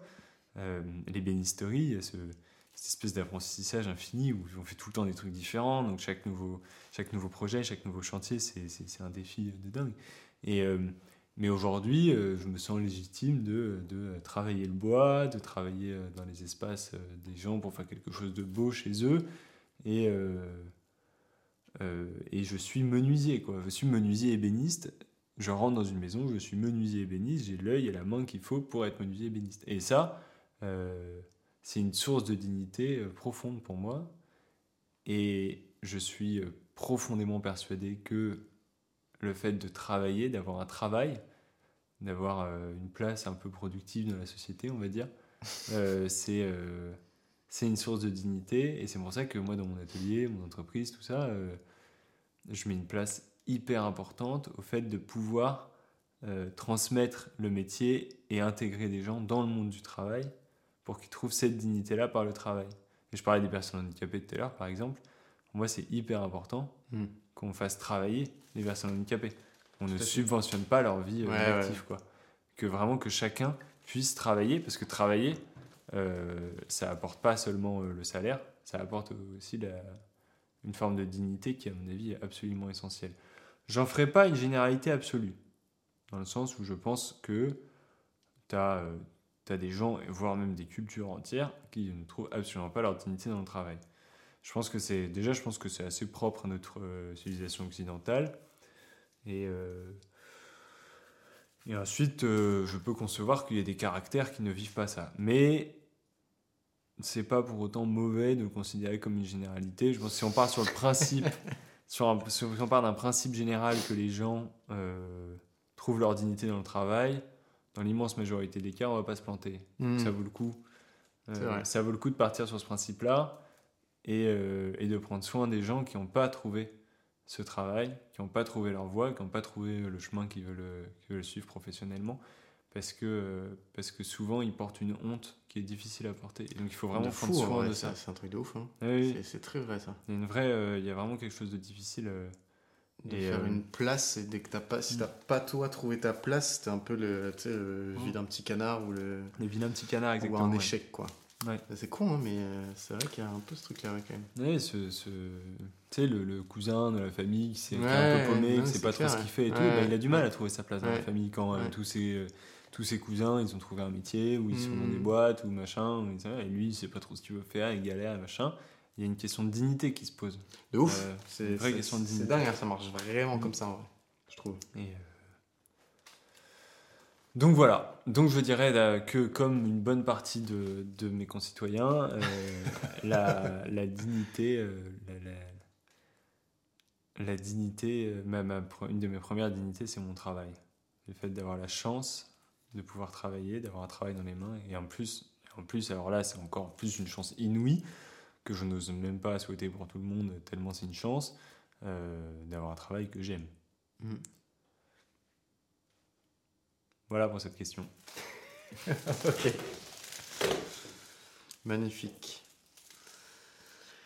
Euh, attends, que je me perde pas. Ok, bah oui. Ah, donc du coup, ma question 15, c'est si tu en as un, quel est ton plus grand regret?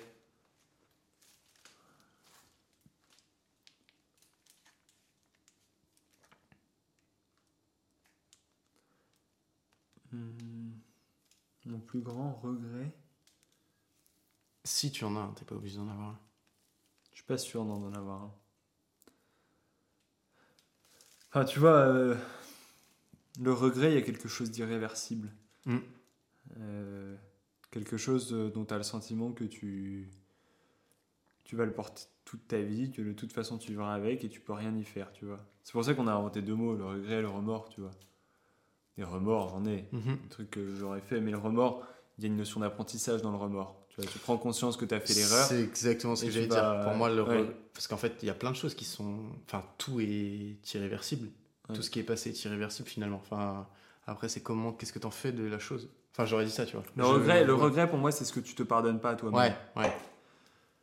Et honnêtement, euh, moi, j'ai pas de regret. Pour deux raisons. Déjà parce que j'ai la chance de ne, je crois, de ne rien avoir fait d'irréversible dans ma vie. Et ensuite, surtout, et absolument surtout, parce que j'ai la chance d'avoir la conscience que je suis infiniment faillible et du coup infiniment pardonnable. Hmm. Et du coup, je, quand je prends une décision, quand je fais un choix, je, je, je tâche de, de bien faire le choix et je ne le regrette pas. Quoi. Ouais. Alors, je, je peux avoir failli, dans ce cas-là, je demande pardon Mhm. à moi-même ou à ceux qui en ont, qui en ont pâti, mais je ne regrette pas. C'est Alexandre Astier qui disait un truc un peu comme ça. Alexandre Astier, c'est un homme que, que, que j'admire beaucoup pour le Moi aussi. On en parlait, aussi, euh, on ouais. parlait des gens qu'on admire. Tu sais que j'ai, Euh, ah, genre, je pensais notamment à lui quand le truc les gens qui m'inspirent. Ah oui, Je- J'adore, ce mec. Pareil, j'adore l'écouter parler, tu vois. ouais, Alexandre Astier m'inspire beaucoup. Euh, Il est radical comme mec. je sais pas si je l'admire, non, mais je l'admire peut-être pas, mais en tout cas, il m'inspire beaucoup. Et une fois, j'ai entendu dire un truc comme ça, il disait euh, quand, tu, quand tu fais quelque chose, euh, fais-le bien, donne-toi à fond, fais-le Mhm. complètement, donne tout ce que tu as, donne tout ce que t'es. Je, je reformule. hein. Mhm. Euh, donne tout ce que t'es. Une fois que tu es sûr d'être dans une situation de vérité absolue, que tu es sûr d'être vraiment toi-même au moment où tu fais ton choix, fais ton choix, pose-le, fais-le, et ne, reviens, ne regarde jamais en arrière. Ne- N'écoute jamais l'avis des autres, n'écoute jamais le regard des autres, sauf si c'est pour t'améliorer. Mais surtout, surtout, surtout, euh, ne regarde jamais en arrière. Mhm. Ne regrette jamais. Si tu as bien choisi, tu peux, la seule chose que tu peux regretter, c'est de ne pas avoir suivi le bon processus euh, de choix, quoi. Mm. D'avoir choisi n'importe comment, tu vois, d'avoir pris les choses à la légère. Ça, tu peux le regretter. Donc, quand tu choisis, fais-le pleinement. Et si tu as fait le mauvais choix, ne le regrette pas. En fait, je trouve que ça c'est con, mais ça donne l'idée que parfois, on, avec le temps, on oublie, enfin on oublie d'une certaine manière, pourquoi on a fait des, certains choix.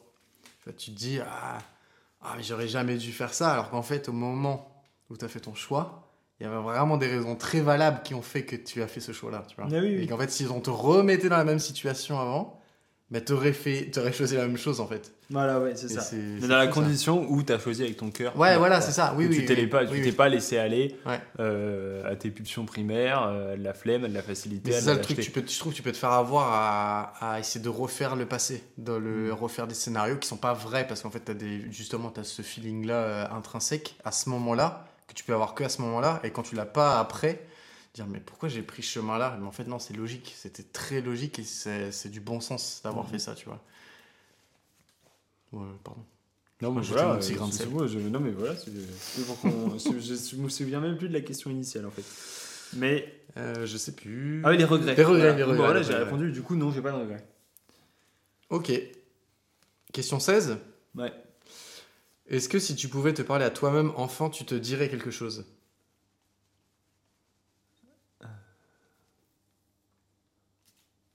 Euh, je me dirais. euh, je me dirais. Moi, moi-même, enfant, j'en sais rien. Mais moi-même, ado, Hmm. je me dirais. euh, reste tout seul, ils sont trop cons.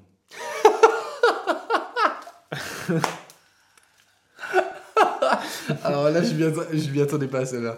Reste tout seul, ils sont trop cons. Euh, voilà. Une autre manière de, de dire euh, mieux vaut être seul que mal accompagné. Voilà, ouais, si tu veux. Ok. Hmm. Reste tout seul, ils sont trop cons.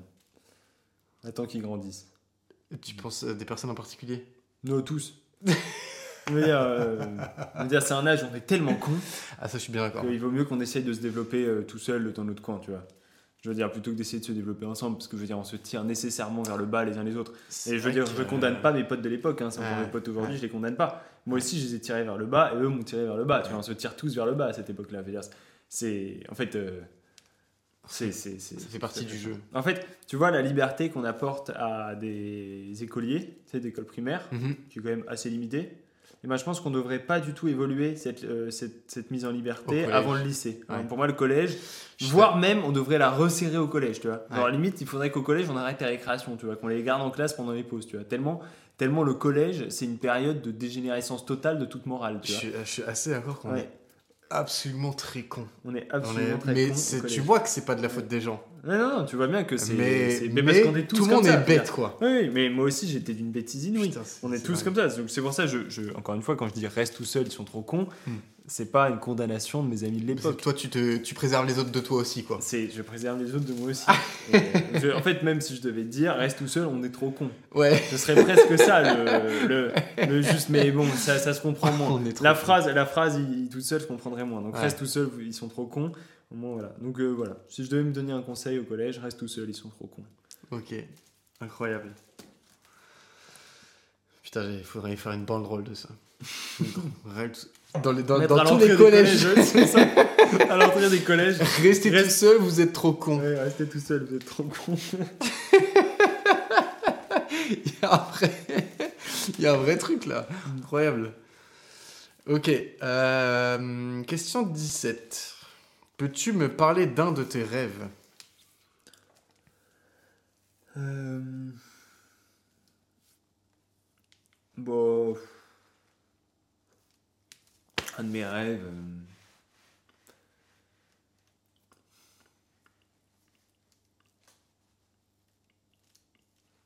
Bon. euh, J'aimerais bien. Un de mes rêves. Je rêve. euh, Non, mais je rêve de trucs super, su- super superficiels, tu sais, de. de. Enfin, de. Je rêve de choses euh, qui, dans le fond, euh, m'apporteront rien de très profond, tu vois. Mais franchement, j'en rêve. Du mélaminé Euh, Non, mélaminé, ça me donne la gerbe. mais. Non, je, par exemple, j'aime énormément la montagne, les sports de montagne. Ah, je, je me rappelle, rêve, tu me parlais de ça. Bah oui, oui, c'est une obsession un peu chez moi. Mais euh, donc je rêve de pas mal de sommets. hein. Euh, c'est vrai que quand je pense au rêve, je pense au sommet dans les montagnes. Quand même. Alors évidemment, j'ai des noms de sommets. euh, je, pense, euh, je pense au Mont Cervin par exemple. Le Cervin, c'est un, peu- un peu une montagne mythique que je rêve de grimper qui me rappelle euh, plein de choses quoi et puis il y a quelques voies d'accès au Mont Blanc qui sont chouettes aussi Hmm.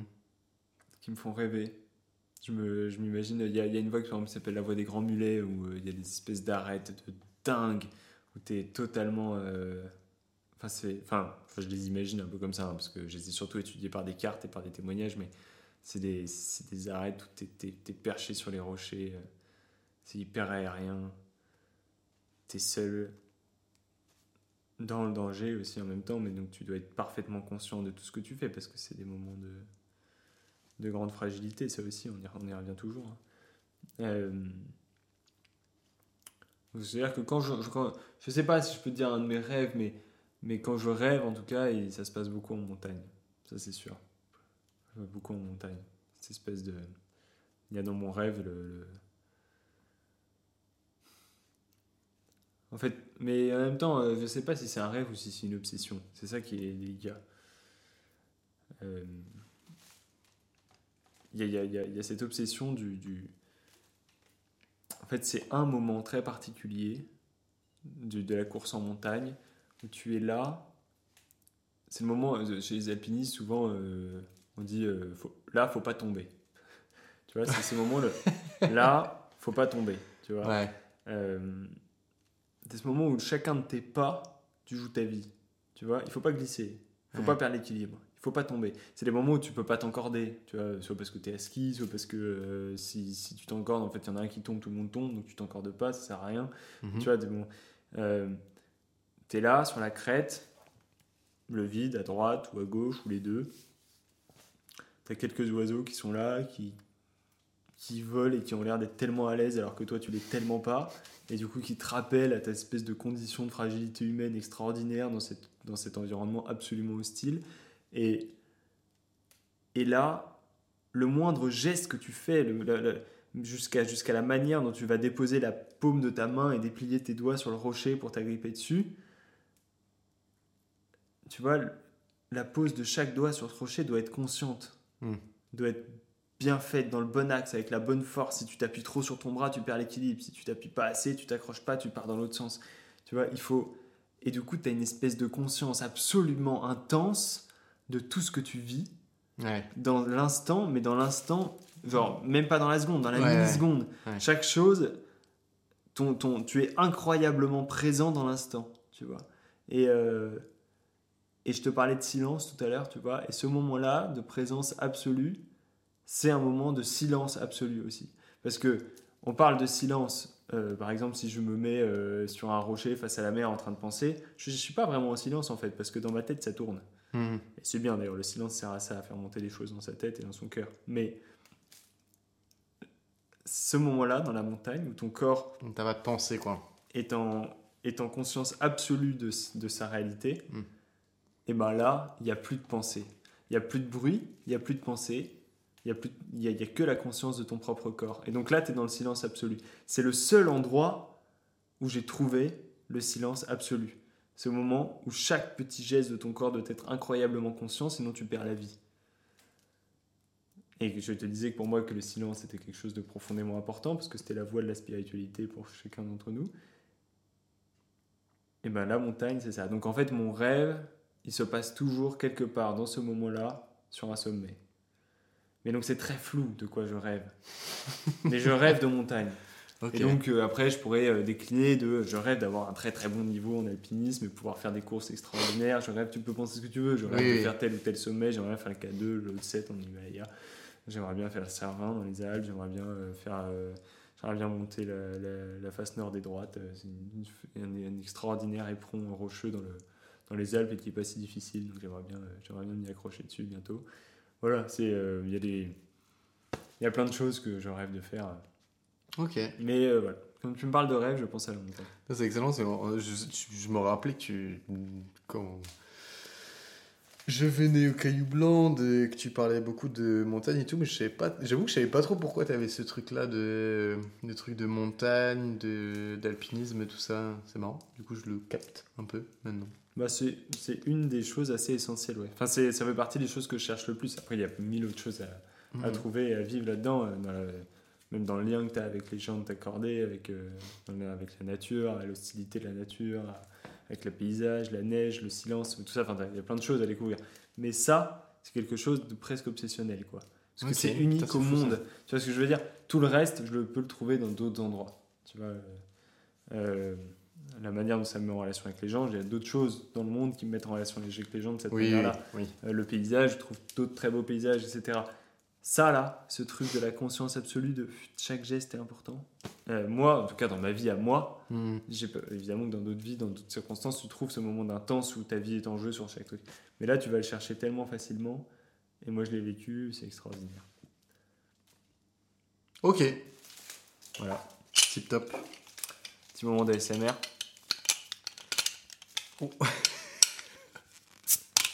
Voilà. yeah.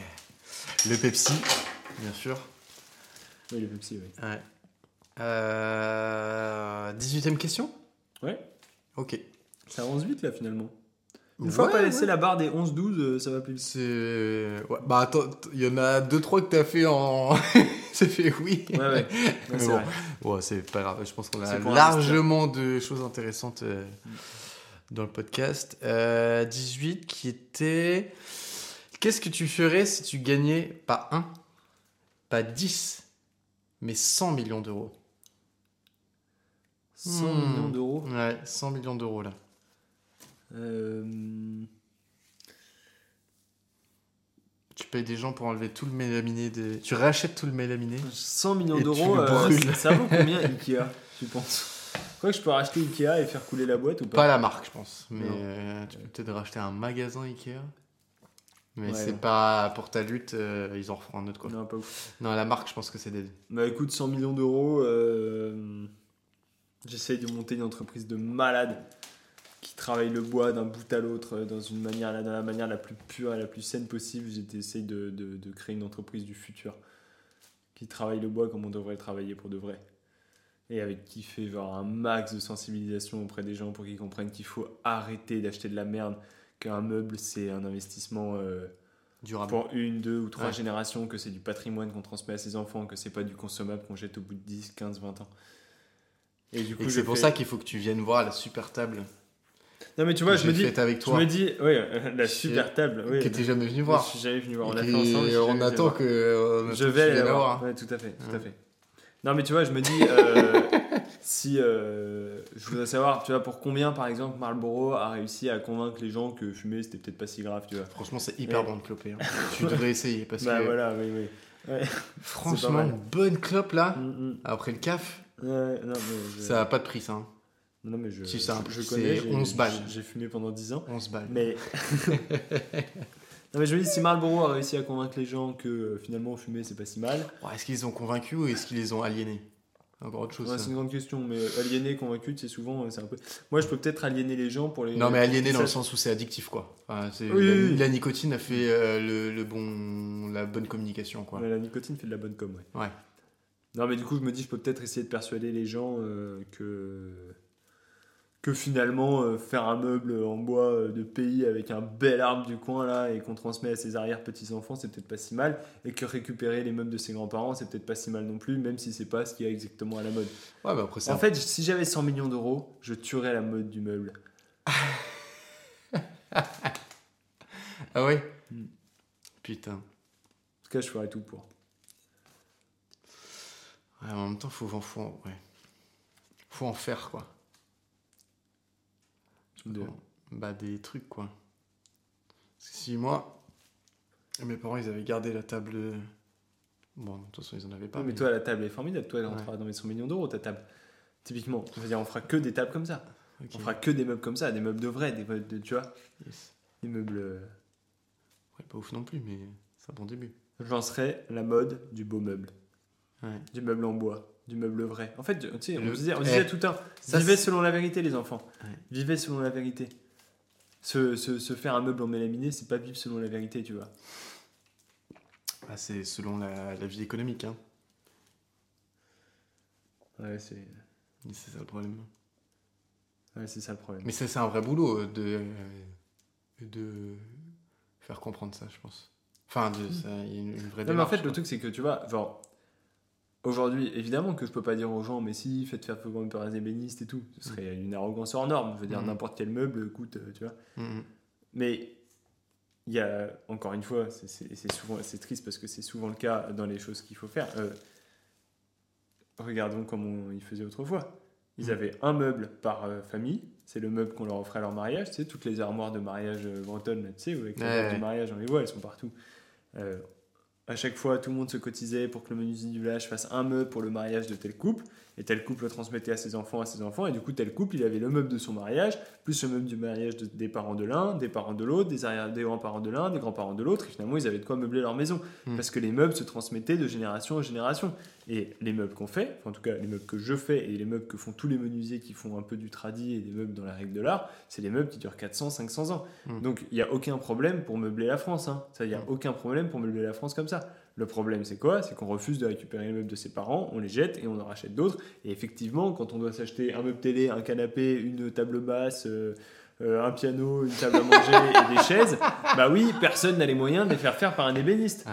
Mais quand euh, on récupère toutes ses parents et qu'on fait faire par un ébéniste juste Ça, un ça nouveau meuble, parents, ça. genre un meuble télé, et ben le meuble télé fait par l'ébéniste, il est canon, il va très bien avec Ouais. tous les autres meubles des grands-parents. Donc je tuerai la mode des meubles parce que faut arrêter de se dire que tel ou tel meuble c'est trop vieillot, c'est trop machin, c'est trop... un meuble de menuiserie fait en bois massif, c'est magnifique. Et puis si on a envie de lui changer le style, vous pouvez toujours le décaper et changer la teinte et- et changer un peu la gueule. Maintenant, je pense qu'il y a aussi le truc de quand tu, tu parles de style, je pense que le style a changé, tu vois. Mais limite, je trouve que presque un peu pour le mieux, dans le sens le plus simple, c'est que les gens aiment quand c'est simple. Oui, non mais ça c'est horrible. C'est pourquoi Ouais, mais c'est horrible, c'est con. pourquoi. Mais alors, du coup, tu vois, ça fait très. euh, Pour cet objectif-là, dans un sens, c'est plus. Non, mais- ça, c'est plus adapté. En fait, c'est plus neutre. Oui, mais c'est le truc. Parce que c'est, avant, les trucs des moulures et tout machin, c'est, extravagant, c'est machin. Non, mais attends, attends, attends, laisse-moi. Le, le... En fait, c'est juste que c'est le, le simple dans le meuble que les gens n'ont pas compris. C'est que aujourd'hui, quand les gens disent je veux quelque chose de simple, c'est que je veux quelque chose avec des planches. Tout simple. Tu vois, des planches assemblées les unes avec les autres. Quand, ta planche, quand tu assembles des planches les unes avec les autres en bois de, en bois de boue comme ça, là, avec des petits dominos, ou pire, des tourillons, c'est pas durable. Donc c'est pas simple, parce qu'il va falloir que tu le changes tous les 30 ou 40 ans. Je veux dire, si les menuisiers font des tenons mortaises, c'est-à-dire un pied, une traverse, qui s'encassent dans un assemblage de bois solide, vénère, tu vois, si on fait ça depuis 400, 500, 600 ans, c'est pas pour rien. C'est parce que ça tient. Donc faut arrêter avec ces trucs Mais de... après, ils, avaient Non, pas, non, mais- ils avaient pas de machine à domino avant. hein. Non mais faut arrêter avec ces trucs de, putain, mais- de design suédois de merde là. Même si tu le fais en bois massif, ça tient pas.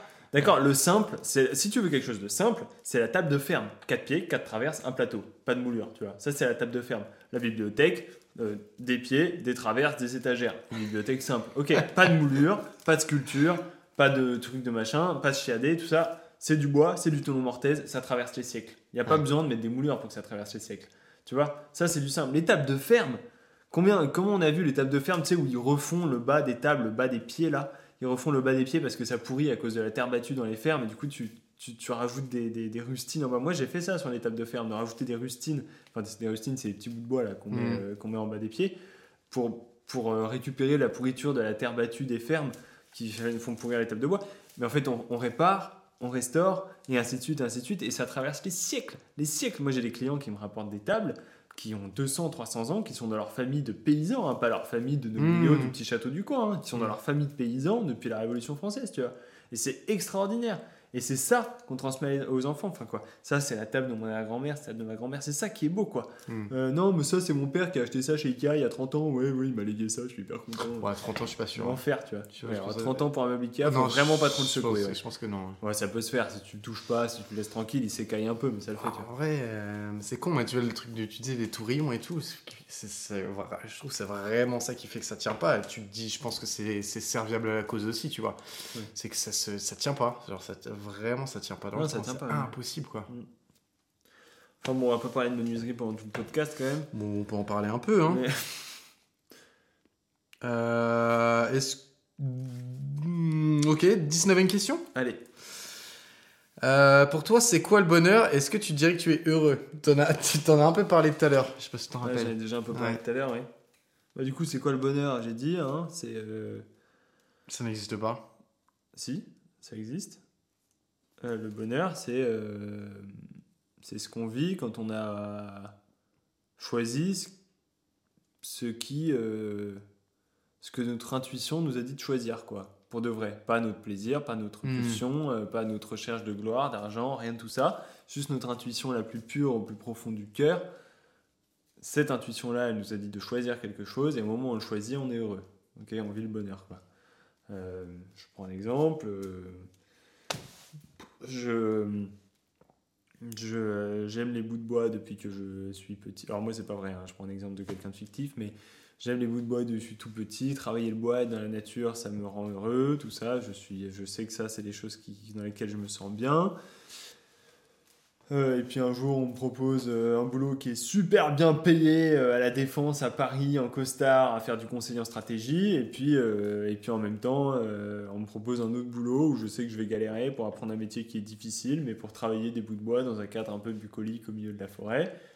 Et bah le moment où je vais refuser de choisir l'argent mais que je vais choisir de galérer un peu au milieu du bout de bois pour vivre de ma passion et bah là je serai heureux. C'est le moment où je choisis pas la facilité et ce qui instinctivement euh, me donne envie, c'est-à-dire euh, l'argent avec tout ce que ça implique, c'est-à-dire des chouettes vacances euh, dans des endroits stylés, de pas galérer, d'avoir une belle voiture, de pouvoir nourrir mes enfants sans que ce soit galère. Voilà, bref, tout ce qui est facile, tout ce qui est agréable. Au moment où je choisis de pas choisir ça, et que je choisis du coup l'ébénisterie parce que c'est ma passion depuis que je suis gamin, c'est ça qui me rend heureux au profond fond de moi-même, et que je vais me battre pour ça, et ben je vais en chier, mais je serai heureux. Alors souvent, quand on est heureux, on en chie. Donc, pour moi, le bonheur, Yes. non, parce que ça, c'est non, mais ça, ça se vérifie. hein. Ouais, Dans l'immense majorité des cas, euh, choisir le bonheur, c'est choisir d'en chier. Hmm. Et c'est ça qui est contre-intuitif. Et c'est pour ça que l'immense majorité des gens choisissent le malheur. Et Hmm. c'est pour ça que euh, c'est pour ça que parce que dit comme ça, ça a l'air facile, t'es le bonheur. Et pourtant, le, le- le- tu- enfin, regardons autour de nous. L'immense majorité des gens sont, mal- sont malheureux. Je veux dire, euh, tout le monde tire la gueule. Tout le monde tire la, arrête, tout le monde tire la gueule. Mais toi, Ma- Marin, t'es tellement positif, tellement heureux. Oh quoi bon, Mais- je veux dire- c'est ça, pas vrai, ça pour le coup, c'est pas vrai. Non, j'ai- j'ai j'ai pas. Après, est-ce que les gens sont vraiment malheureux Non, mais c'est parce que t'es pas parisien. Moi, je suis mon- parisien. Parce que je l'ai pas dit, c'est au début quand on qui es-tu. Ah, mais après, ça c'est pareil. Moi, je suis parisien, je veux dire, à Paris, ils sont malheureux. Non, mais tu vas à Ah, bah Quimper, oui, tu vas... mais, mais, mais je- même, je mais je vois Ah, mais ça, je suis Mais à d'accord. Fouenan, c'est pareil, je les gens, les gens sont malheureux, les gens sont malheureux, ils sont, ils sont là dans leur pavillon entre eux, machin, euh, ils sont aigris euh, comme c'est pas Mm. permis, enfin bref.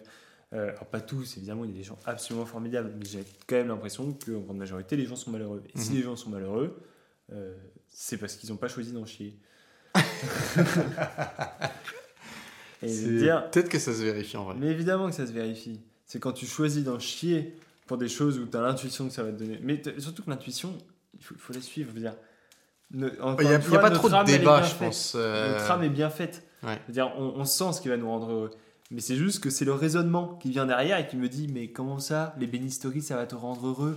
Mais personne vit de l'ébénisterie. Je veux dire, bien sûr que non, ça va pas te rendre heureux. Tu vas gagner 300 euros par mois pendant deux ans, le temps que tu apprennes ce métier insupportable où tu vas porter des grosses planches au milieu de la forêt, dans les poussières et les copeaux. Et tu es en train de me dire que ça, ça va te rendre heureux alors qu'on te propose un boulot bien payé en costard à la défense où tu auras des pauses café à volonté.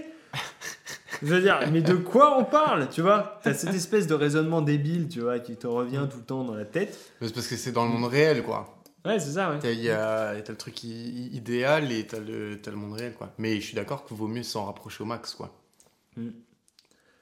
Donc voilà, on choisit de, de- Donc pour moi, le bonheur, c'est ça, c'est choisir d'en chier. Euh, et donc, euh, est-ce que j'en suis heureux? Euh, Ouais, j'en chie, ouais. J'en chie, j'en chie grave. Ouais, ouais, ouais, moi je fais un métier que j'adore, euh, avec une entreprise que j'adore. Je tiens, je tiens mon entreprise avec des gens formidables. Mais euh, Très bel endroit. évidemment, j'en chie. Mm. Évidemment. 20 question? Vas-y. C'est la question co. C'est la question in. C'est la question coquine. C'est quoi l'amour? C'est pas très coquin. hein. Ouais, c'est pas très coquin. C'est quoi l'amour Euh, Bah, l'amour, euh, C'est de la c'est merde. le euh. mot qu'on a donné euh, pour les pour les deux choses vitales les plus fondamentales qu'on a tendance à oublier, C'est vrai. qui est que un être humain, une fois qu'il a mangé, une fois qu'il a dormi, euh, le seul besoin profond qu'il a, c'est d'aimer et d'être aimé. Et euh, donc l'amour, c'est ce besoin vital de l'homme pour vivre et pour survivre. Hmm. Aimer et être aimé. On a besoin d'aimer et d'être aimé, sinon on meurt. Puis, On meurt Ouais. Putain. Alors peut-être que le- la mort du corps peut prendre un peu de temps. Oui, de l'âme, on, on là. crève, euh, on, Ouais. on- on- je pense qu'on meurt quand même assez jeune, hein, mais Je euh, pense qu'on a moins faim. on a peut-être moins faim. Je sais pas, ça doit donner moins faim. Mais euh, enfin, en fait, non, mais même si je dis on meurt, mais si je, enfin, je, je suis pas sûr, par exemple, qu'un qu'un bébé ou qu'un enfant qui reçoit absolument pas d'amour et à qui on n'enseigne absolument pas le fait d'aimer puisse vraiment survivre. euh, de je pense que tu te laisses mourir. Ah, t'as eu tous les enfants euh, qui ont été isolés, machin. euh, Il y avait un mec qui était passé, qui a grandi dans un poulailler. Ouais. Alors, il était jeté, mais il a grandi avec des poules, machin, où il a survécu. Donc, il bouffait la, bou- la bouffe des poules et tout, machin, mais il a survécu. Tu survis, par contre, je crois que tu t'es pas, pas vraiment humain, justement, tu développes pas ce truc de- d'affection, de. Hum, merde, comment ça s'appelle le truc de. De Romulus et Rémus, machin, où tu, tu, Ouais. tu sais, tu développes plus à un moment ton. C'est presque un peu trop tard, quoi. Il y a des, des apprenti- L'apprentissage se fait à certains moments, et t'as des trucs qui sont irrécupérables, je crois, dans l'apprentissage. Oui, oui, oui. oui. Mais j'avoue, quoi. Si tu reçois pas d'amour quand t'es petit, euh, tu, tu meurs. Bah, tu... Mais même si tu meurs, en fait, quand je dis tu meurs, t'as t'as plusieurs morts, quoi. Dire, oui, t'as la mort du corps, peut-être Mm. que tu survis comme un loup dans la nature, Mm. mais euh, t'as cette mort euh, intérieure, quoi. Je veux dire, ce qui fait, euh, ce qui fait la Ou en fait, richesse- même pas d'éveil, quoi, en fait. Oui. juste que ça, un truc, quelque chose qui se réveille pas, quoi. Mm. Je pense que c'est vraiment l'essence de notre vie. L'amour, c'est notre carburant, tu vois. Mm. Euh, c'est ce qui nous fait vivre. Mais dans les deux sens, hein. l'amour, c'est pas seulement recevoir l'amour, c'est amour, c'est aimer et être aimé. Ça, c'est vraiment le. le- C'est c'est- c'est l'essentiel de toute vie humaine, aimer et être aimé. C'est pour ça que quand on porte le regard sur l'autre, c'est essentiel de de se soucier de savoir si l'autre aime et si l'autre est aimé. Et les deux, hein, Mm. parce que tu as des gens qui sont aimés mais qui sont incapables d'aimer. Mm. Et eux, ils meurent tout autant que quelqu'un qui n'est pas aimé. C'est, les, les deux sont, sont absolument essentiels. Donc voilà, pour moi, l'amour, c'est ça. C'est, c'est- c'est ce, c'est ce besoin absolument essentiel de l'homme. On est bon Mhm. Ok. Magnifique. 21 questions. Mhm. Oh. Oh, j'ai fait une dinguerie. J'ai oublié. Ah, c'est pas grave. Euh, tu poses une question pour le, la personne qui passera après. Tu lui poses une question, je lui poserai. Hmm. Euh,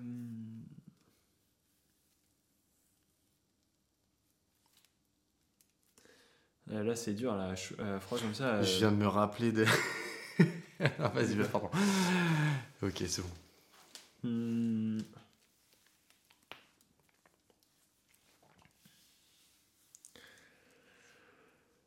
Euh,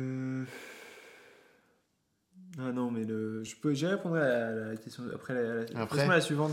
Bah écoute, elle va bien te. euh, Donc du coup, la question d'avant, c'est la personne d'avant qui l'a posée. Mhm. c'est Nikita, et qui est- te pose la question tu t'essuies avant ou après avoir chié? Très bonne question, d'accord, c'est intéressant. Non mais attends, tu sais que j'ai- parce que normalement je suis censé réécouter au début et je l'écris. Là j'ai complètement oublié. Elle vient de ressurgir. C'est pour ça que quand De t'as commencé. Ah, tu t'es souvenu, tu t'es Ah, souvenu de parce ce que qu'il du avait coup, dit. heureusement, ça fait pas longtemps et, en- et je me suis dit, oh putain, à qui je vais poser ça? Hmm. Et du coup, je me suis dit, je vais essayer de faire une fille entre vous deux. Ouais. Et c'est pas arrivé. Et du coup, euh, du coup, c'est toi. Et que je m'étais dit, j'aimerais pas te la poser à toi. Et ben voilà. Mais, mais du coup, je suis obligé de le Est-ce faire. que je m'essuie avant ou après avoir chié? Mais c'est intéressant ça. Euh, parce que, non mais, tu sais, il y a cette espèce de. Ouais, non, de- il Nanani. évidemment, évidemment, euh, évidemment, tout le monde est en train de se dire, euh, mais évidemment que si je suis pas avant d'avoir chié, personne fait ça. Mais finalement, Euh, y a deux écoles. temps, non mais j'ai envie de te dire, enfin, tu vois la défection. Ouais.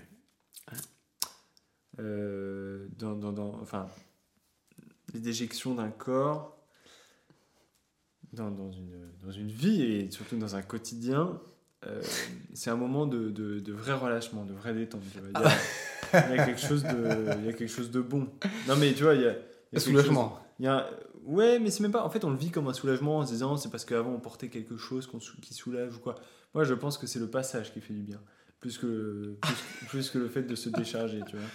Et, euh, et d'ailleurs, c'est pour ça qu'on peut faire le passage dans l'autre sens et que ça fait tout aussi du bien. Et.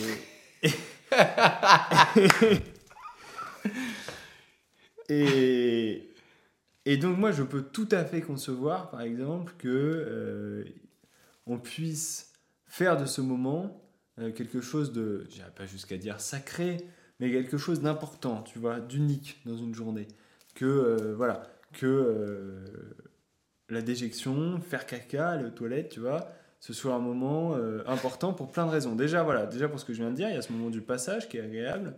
Euh, il y a effectivement le soulagement, le relâchement de quelque chose que tu portes hein, et que tu ne portes plus. Donc il y a une libération. Ouais. Ça, c'est, tu vois, ça en fait un moment important.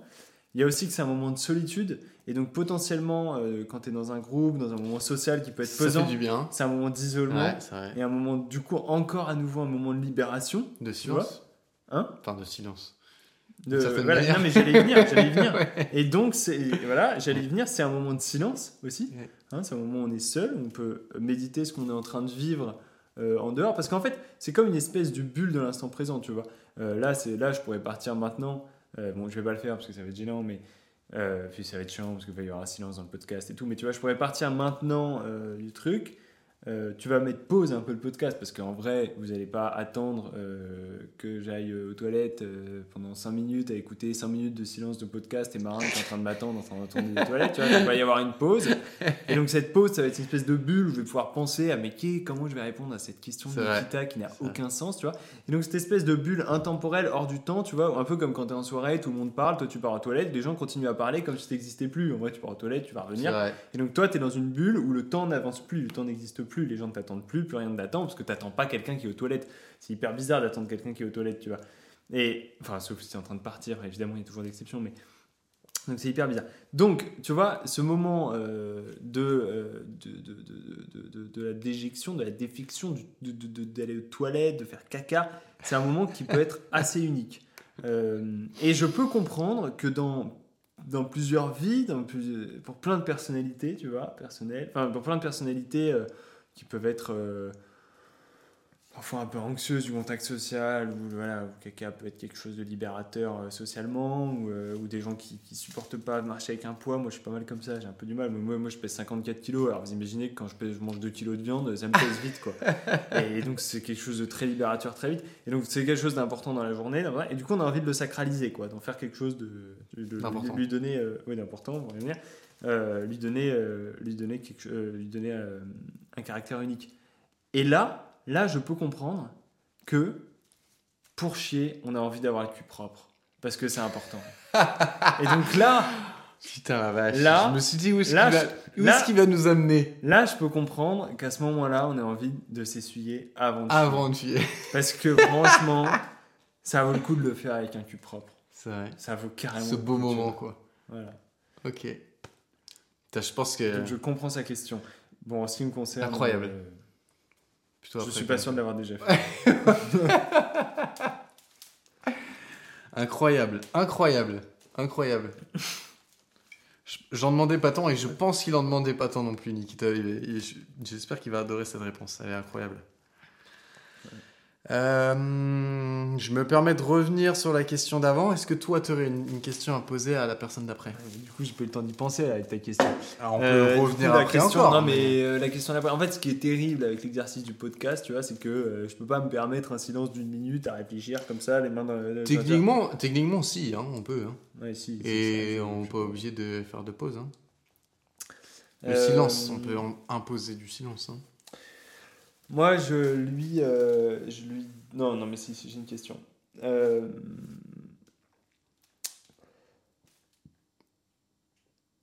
Moi, je suis ébéniste, alors je vais parler de meubles.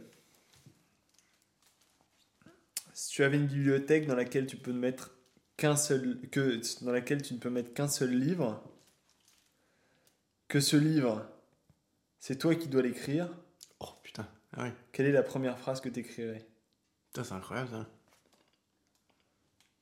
D'où, d'où, d'où cette question D'où te vient cette question?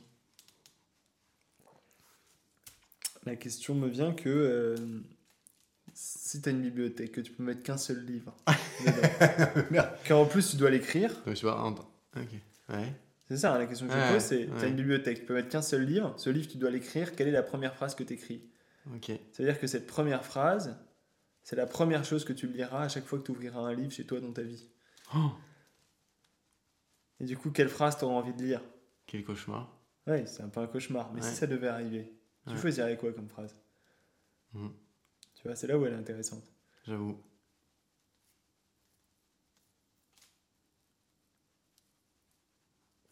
Bah, je demanderai ça à la prochaine personne. Je sais pas qui c'est. Mm. Encore. Puis la prochaine personne, c'est la même une idée du design d'une bibliothèque où tu peux mettre qu'un seul livre. Je suis hyper Ouais, preneur. c'est. Je suis hyper preneur de l'idée parce que franchement, moi j'ai vachement de mal à la visualiser. De toute façon, est-ce qu'on peut vraiment Euh, appeler une bibliothèque un Moi j'imagine, un tu sais, seul une espèce livre de planche verticale Ouais. Avec un moment une petite ouverture pour un livre et la planche verticale qui remonte vers le plafond. Tu vois, ce serait une bibliothèque Il y a extraordinaire. vraiment une méga Ce méga un- structure pour que ça finisse juste au bout. Ouais, c'est ça. Un emplacement. un truc ouais. très sur, un- sur Ouais. une pièce avec un plafond très haut, tu vois, avec un livre comme ça au milieu de la pièce. Ce serait tellement bien comme œuvre d'art.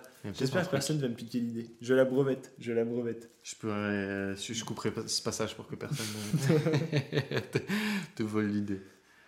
Ok, on est à la 23e question Mhm. qui est Peux-tu me donner un film, une musique, un livre que tu recommandes? Que tu me recommanderais Euh... aux gens pas Bah, euh, Tu peux donner un film. tu peux, tu peux donner les trois, euh, comme tu veux. Bah, je donnerais.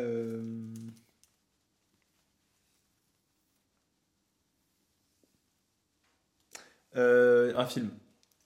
Déjà, non, je peux déjà te donner un film que je Mhm. recommanderais. Il s'appelle On the Milky Road. Ok. Euh, On the Milky Road de Emir Kusturica. C'est un film extraordinaire. Moi, je l'ai vu en Espagne, en Catalogne, euh, il y a quelques années. Et euh, je buvais du vermouth à ce moment-là. Vermouth, c'est une espèce de martini catalan un peu. Et, euh, et ça m'a tellement bouleversé ce film que après j'étais, je suis parti pieds nus dans la garrigue avec mon, ma bouteille et mon verre de vermouth et j'ai marché trois heures pieds nus dans la garrigue à essayer de, de, de digérer ce que je venais de voir et ce que je venais de vivre. C'est absolument extraordinaire. Ok, Voilà, je tout. connais, je viens de- je- j'ai jamais vu, je crois. Ça me dit rien du tout. Si je devais donner une musique, je dirais la musique du film On the Milky Road. Ok, bien vu. Le, c'est un album de, de, de Stribor Kusturica, qui est le fils de Emir Kusturica, le, le réalisateur d'On the Milky Road. D'accord, emploi fictif donc. Tout à fait.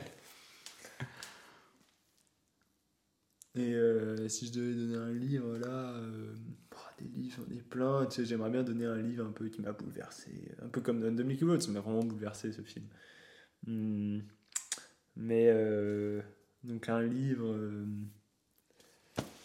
j'aimerais bien un livre qui m'a bouleversé, euh, mais euh, je sais pas parce que parce qu'en même temps, là, si je dois donner un conseil à nos deux auditeurs, j'aimerais bien quelque chose qui parle un peu à tout le monde. Et on est tous quand même très différents. Ah, et surtout qu'il y a des, des millions de personnes là hein, qui vont. Mais des millions, des Mm. dizaines de Des millions dizaines de de personnes millions, qui nous ouais. Et c'est pour ça il faudrait quelque chose d'assez unique. Et, euh, et c'est pour ça que pour dire quelque chose de absolument et complètement unique, c'est là que tu réalises que j'ai toujours pas le que j'ai toujours pas l'idée, hein, parce que c'est quand même Mm. extraordinairement difficile. Euh, mais euh, un livre que j'ai profondément aimé, c'est euh, qui, est, qui est absolument magnifique, très facile à lire et euh, très très poétique, qui pousse un peu aux larmes, mais, euh, mais qui nous bouleverse profondément. Ça s'appelle Tant de neige et si peu de pain de Béatrice Vilmos. Ah, ok, d'accord, j'ai Mm. vu, j'ai vu, j'ai vu. J'ai compris la douille, moi. tu sais que j'ai été regarder du coup. Hmm. J'ai vu que t'avais mis un truc. Ah oui, Donc j'ai été regarder. et Moi, tu m'as dit qu'elle a écrit genre un bouquin ou deux bouquins. Elle en a Ah. écrit plein. oui, Elle est un peu connue. ouais, un peu. Ouais, un peu quand même. Hmm. Ouais, ouais. J'ai regardé, j'ai été mener mon enquête quand Ouais, t'as mis ça. J'étais ok, ça, ça me rappelle quelque chose. Du coup, j'ai lu le Hmm. Un petit synopsis machin. euh, et je me rappelais que c'était un peu l'univers euh, russe, machin soviétique. euh, Ouais, c'est ça. Je dis, je sais que c'est ça. Donc je- là, je sais qui c'est. Et euh, ok. Voilà. Bah, vous, y- vous irez voir. Vous irez voir. Lire. Tant donné, j'ai si peu de pain de Béatrice Vilmos. C'est un des meilleurs livres que j'ai lu cette année. En plus, je le pense vraiment. Ok. Euh, Est-ce que tu es prêt pour la euh, 24e question? L'avant-dernière question finalement. Euh, non. Ou tu veux te dire d'autres choses? Non plus. Tu n'es pas prêt? Non. Tu veux qu'on passe à la 25 Non. non. Tu veux qu'on arrête? Non. Tu veux qu'on continue? Mm, Non. Qu'est-ce qu'on fait, non Eh merde, je sais pas quoi faire. Bon, allez, 24ème question, d'accord. ok, c'est parti. Est-ce que tu as aimé faire ce podcast? Ouais. Ah Ouais, ouais, ouais, ouais, c'est sympa de se poser comme ça, prendre le temps. Prends le temps. Tu vois Tout à l'heure, tu disais, eh, si long. Ouais, non, mais En sinon, fait, pour les gens des- qui écoutent, moi je parle, je discute avec toi, c'est hyper sympa, je peux faire ça encore 3 heures si tu veux. Moi, c'est les pauvres gens qui nous écoutent, j'ai de la peine pour eux. T'imagines que là, ils en sont à la 24ème question, tu te rends compte de tout ce qu'ils viennent de se taper Mais dis-toi Ouais, que par exemple, si moi je t'écoute, Hmm. il y a plein de gens qui pourraient aimer et t'écouter. Non, mais toi, t'as pas le choix, c'est de la politesse. On en parlait depuis le Non, c'est pas vrai. C'est Hmm. pas vrai. Des fois, ouais, euh, insupportable, mais, euh, Non, non, non. non. mais non, non, là, sinon là, je me ferais, franchement, sinon je le ferais pas. Les gens qui nous écoutent dans leur voiture, dans leur oreillette, machin, qui se tapent, tu te rends compte que là, il y a un mec qui vient de tête de se taper Quimper-Rennes, Mais trop bien dire des conneries. Ben c'est non, mais-. Bah, Non, mais c'est terrible. T'as pas compris Non. le sens des podcasts, justement. ouais, moi, j'ai C'est une, j'ai une exactement profonde- ça. J'ai une profonde admiration pour ce type ou cette fille. Tu, tu pourrais peut-être aimer en vrai. Hmm. mais bon. Ok, 25e question. Allez. Ok, tu as une carte blanche. Tu peux dire quelque chose. Ah, putain. Est-ce que tu voudrais dire quelque chose? En fait, c'est plus ça. Est-ce que tu voudrais dire. euh, Tu as une carte blanche, tu dis ce que tu veux. Euh, j'ai une carte blanche, je dis ce que je veux. Non, mais. euh, Mais en fait, c'est-à-dire que là, Tu peux rien là dire. maintenant, je suis en train de parler à quelqu'un qui vient de se taper tes 24 questions. Ouais. Et en fait, là, je parle à quelqu'un de, particulièrement euh, étonnant. Enfin, je veux c'est quand même euh, non seulement quelqu'un de, courageux et persévérant, parce que, avec toutes les digressions qu'on a faites depuis deux heures, je, je me dis que ce gars ou cette fille, à chaque fois, s'est dit non, non, mais là, là, ils vont revenir dessus, ça va être bien, ça va être bien. Non, mais si c'est- c'était bien il y a cinq minutes, euh, il faut que je m'y remette, quoi. Et donc là, je suis en train de parler à cette personne-là qui, s'est accrochée d'un bout à l'autre et qui est là, là, toujours. euh, ah, et encore là, là, là, encore, je digresse, je dis rien. Et il se dit non, non, mais c'est bon, attends, j'ai tenu 24 questions, euh, je peux tenir la 25e, ça va aller, tu vois. Et, euh, En fait, Et elle va, puis- durer, elle va durer une et, heure. Et, et- et là, et là, et là, et là, je me dis, attends, attends, attends. Est-ce que, parce que il est en train de, de me laisser parler, tout ça, et en même temps, en même temps, ça fait 24 questions qu'il m'écoute, tu vois. C'est clair. Et il va quand même pas lâcher maintenant. Et là, il se dit, non, mais c'est bon, il va sortir un truc un peu, une conclusion un peu stylée, je vais pouvoir éteindre ma radio et passer à autre chose, putain, remettre ma musique, merde, quoi, tu vois. Ouais. Euh, ou, ou sortir de ma voiture, ça se trouve, il est sur le parking, tu sais, Ouais. il vient de taper deux heures et demie. Et il attend la fin. Et quoi. genre là, il se dit non, mais je peux pas sortir de ma voiture maintenant, je suis à la 25e Ouais. question. Et là, je le fais durer, durer, durer. et il est là dans sa voiture, et là, putain. C'est un pouvoir que je tu as. hein. suis obligé d'aller au bout de ce podcast. J'ai tapé 24 questions, c'est la 25e. Je dois sortir de ce podcast en l'ayant fini. Je ne sortirai pas de ma, ma voiture tant que j'ai pas fini, tu vois. Et là, là, ça se trouve, je parle à cette personne. Il y en a peut-être une ou deux, peut-être. Combien, combien, à ton avis, ont écouté les 24 questions et sont arrivés à cette 25e question et sont encore là? Je à pas. patienter que je termine ma réponse. Franchement, je, je sais pas. Hein.